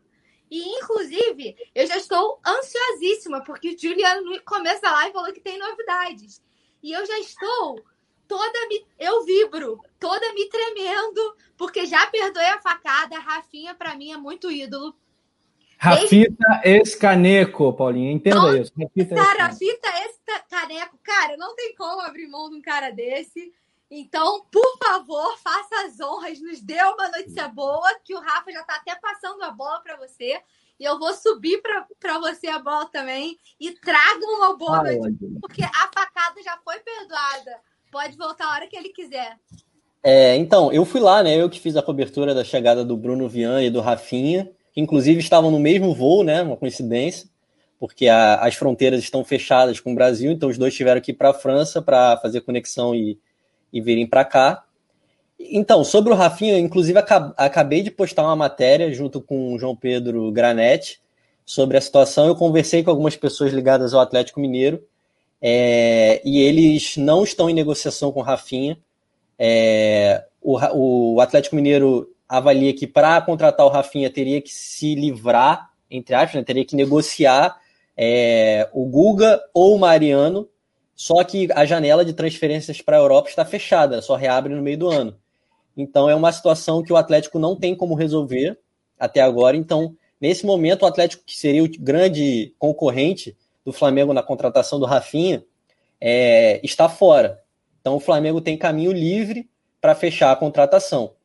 E do que eu senti lá, né, na, na, na chegada do Rafinha no aeroporto e tudo mais, é, assim, eu acredito que é questão realmente de tempo para ele fechar o negócio. Ele falou que que está com otimismo para que a negociação seja fechada. É, ele disse que não esconde o, o, carinho dele pelo Flamengo e tudo mais. E um fato curioso, depois que a gente encerrou a gravação, que a gente desligou as câmeras, né? Tava eu, o Caê e outros jornalistas lá, Caê Mota do GE. O Rafinha virou pra gente e perguntou: e aí, quanto é que foi o jogo? Aí a gente falou que tinha sido um a um. Aí ele falou: porra, um, um a um? Eu saí de lá, tava um a zero. Como é que empatou essa porra? Não sei o quê. Ele mó descontraído assim na resenha. É, então ele mostra que tá, preocupado né, com o resultado do jogo e tudo mais. É, e eu acho que assim, eu acho que é questão de tempo dele voltar. É, acho que essa semana aí que ele vai ter livre com a família, ele vai decidir melhor, mas eu acho que a tendência nesse momento é do Rafinha mais próximo do Flamengo até o final de 2021. Túlio, Rafinha no Mengão de novo. E aí? É, né, cara, assim, diante do, né, das opções, acho que é, é, é um cara que acrescenta bastante, né, entrando dentro da realidade do Flamengo hoje, que é todo um contexto diferente, até de quando né, o Flamengo. Eu acho que o Flamengo vacilou com ele, eu acho que é, por mais que tenha acontecido várias coisas em que ele acabou não tendo prioridade, eu não posso crer que um clube do tamanho do Flamengo não possa designar um ou dois profissionais, seja do jurídico, seja do setor financeiro, mesmo que não seja ligado ao futebol, que não possa negociar diretamente com o Rafinha, porque se ele tivesse renovado lá o contrato dele lá em janeiro, fevereiro de 2020, talvez ele não tivesse né, saído, né? E aí, lógico, é uma suposição. E, então, se ele se enquadrar hoje dentro da realidade financeira do Flamengo, acho que tem tudo, cara. É um cara que deu certo, teve identificação né, com, com, com a instituição, com a torcida, a torcida gosta muito dele. A galera já perdoou a facada, já foi a facada, né? Então, é, e é um cara que vai somar. Eu acho que o Rafinha joga aí mais uns dois, três anos em alto nível aqui no futebol brasileiro tranquilamente.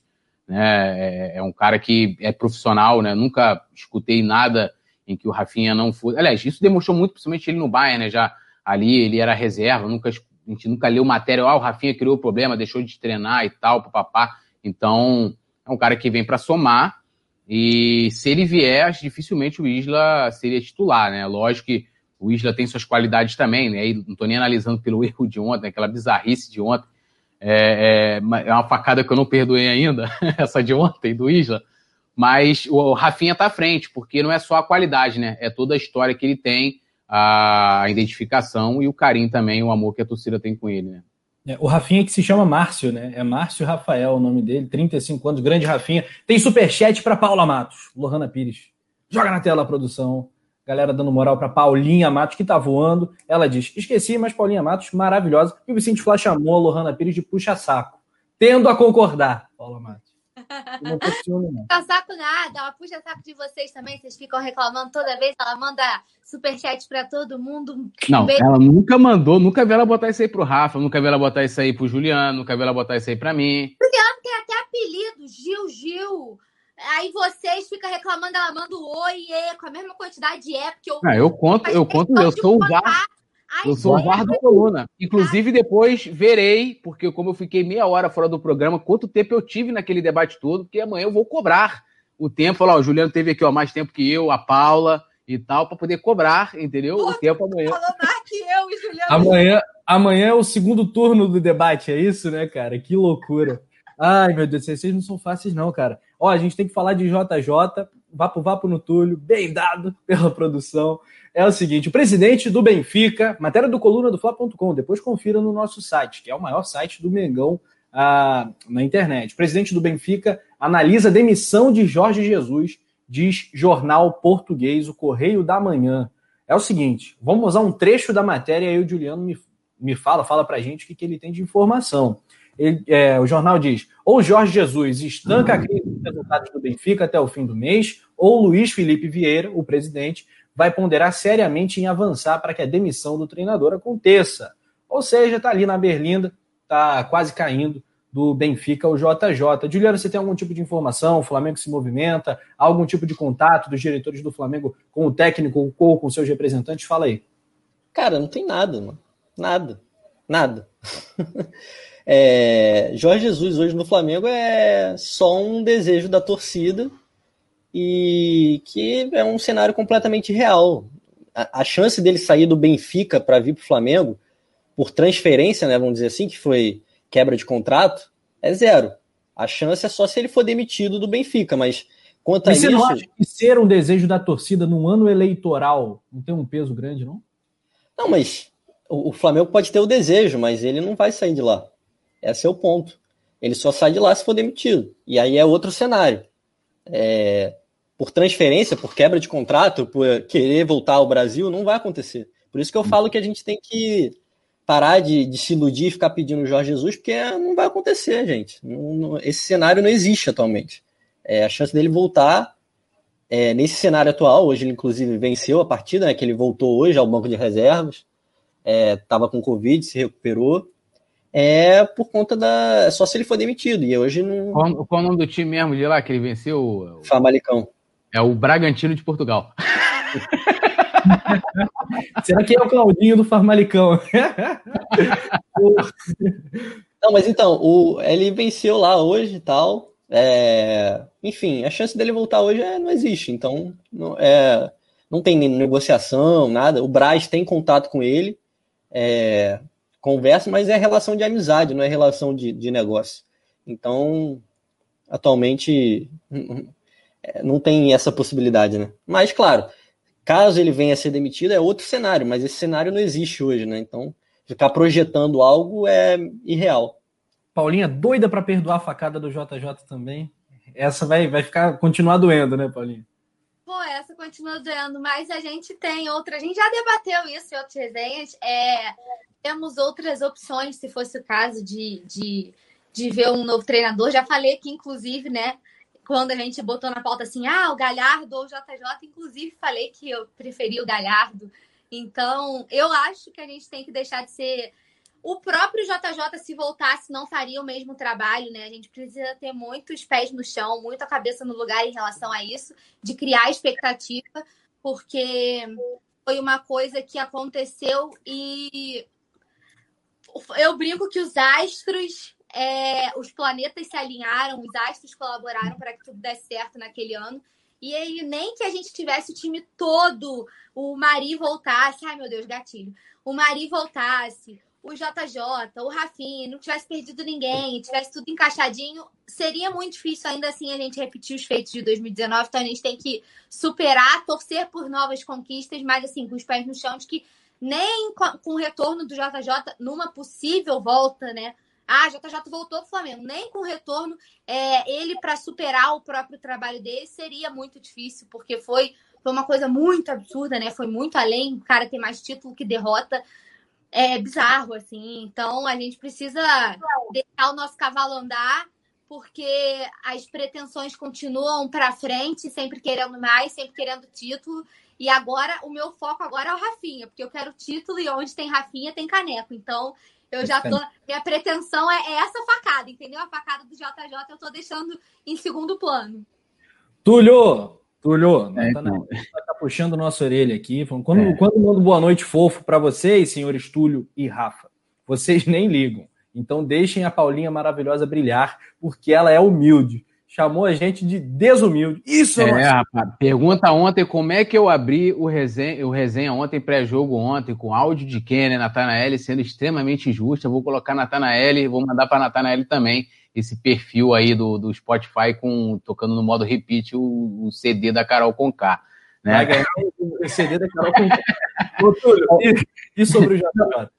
É, eu, estou aqui na linha do James Leal Borges, né? Vocês perdoam todas as facadas, espero que o Flamengo não se torne refém do espectro de 2019. Sou cético em relação a essa questão de que o passado glorioso irá se repetir num, num passe de, de, mágica.